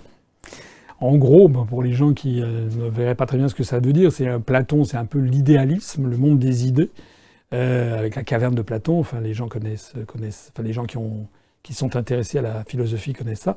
Et puis Aristote, ça serait plutôt euh, euh, le côté encyclopédique, le, côté pragmatique, euh, le côté voilà un petit peu Monsieur je sais tout et, beaucoup plus beaucoup plus pragmatique que donc en gros c'est ça. Il y a un peu deux grandes écoles. Sinon, ben, je sais pas, il y a beaucoup de beaucoup de beaucoup de philosophes dont on pourrait dont on pourrait parler. Il y a un philosophe qui, je ne vais, vais pas citer les grands, mais il y a un philosophe quand même qui est, euh, je ne vais pas citer, euh, euh, comment dirais-je, les philosophes français, mais je, citerai peut-être David Hume, qui est un philosophe anglais des années du XVIIIe siècle, qui est le fondateur de l'empirisme. J'aime bien, les travaux de David Hume, il n'est pas très connu. Mais en particulier, euh, David Hume avait, euh, je crois que c'est dans les essais moraux et, politiques, euh, David Hume avait répondu à la question pourquoi l'Europe domine-t-elle le monde? Et il a répondu à cette question en disant parce qu'elle est constituée d'États différents qui sont en concurrence les uns des autres. Vous voyez où je veux en venir? Euh, c'est que euh, finalement, ce qui a fait la grandeur de l'Europe, c'est sa division. Euh, et, plus on veut unifier ça, plus on est en train de tuer le génie européen. Voilà, c'est ça le, c'est ça le, c'est ça le, point. Je trouve que c'est quand même intéressant. Voilà. Bon, sinon, il y a évidemment des très grands philosophes dont je ne parle pas, parce que sinon, ça va prêter à des interprétations politiques. Mais c'est vrai que quelqu'un comme comme, euh, comme Karl Marx, qui n'était pas du tout ma tasse de thé quand j'étais jeune, mais quand, on, le, quand on voit certaines, certaines intuitions de, Marx, ce sont quand même tout à fait intéressantes. Il faut dire qu'au XVIIIe, XIXe siècle, c'était déjà un peu le cas de David Hume d'ailleurs, mais au XVIIIe, XIXe siècle, on ne fait pas encore parfaitement le départ, on ne fait pas parfaitement la distinction entre philosophes et économistes. Les économistes, d'ailleurs, euh, économiste, c'est un mot d'origine grecque, il y a aussi des théories économiques chez Aristote. Donc euh, on, a, on a au XVIIIe, XIXe siècle, Marx c'est à la fois un, philosophe, mais c'est aussi un économiste, on peut, on peut dire. Il a une théorie économique derrière euh, qui, est, derrière ça. De même que les physiocrates, les philosophes Thomas de Quesnay, etc. en France, les philosophes euh, du XVIIIe siècle souvent versent dans, dans, dans, dans l'économie. voilà, alors il y a... Je ne sais pas si j'ai répondu à votre question, mais si j'allais, j'allais, je vais vous dire voilà, si ça pouvait vous intéresser, vous donner un nom à aller voir, allez vous documenter sur, euh, sur David Hume, H-U-M-E, qui est le fondateur de l'empirisme, même si je ne méconnais pas tout ce qui est fait par ailleurs. Et là, on ne parle que de philosophie, je ne parle pas de mystique et de mysticisme, parce que là, c'est tout à fait autre chose, mais ça, ça sera peut-être pour une autre question, une autre fois, où je vous parlerai peut-être, euh, je ne sais pas moi, de Sainte-Thérèse d'Avila, euh, du père de Foucault, ou bien de, de Rumi, de Rumi, le, le fondateur, si l'on peut dire, des, derviches tourneurs, est sans doute l'un des plus grands mystiques de l'histoire de l'humanité. On me dit que c'est la dernière question, on va s'arrêter là sur Rumi. Euh, méditez tout ça. vive la République et vive la France. Et merci d'avoir assisté à cet entretien en direct. Retrouvez nos analyses, nos propositions, adhérez ou faites un don sur upr.fr. Retrouvez-nous aussi sur Facebook pour partager des idées et participer au direct. Twitter pour suivre les réactions de François Asselineau au jour le jour. YouTube pour ne rater aucune de nos vidéos. Pour nous aider à rétablir la démocratie, poussez-nous, abonnez-vous, partagez.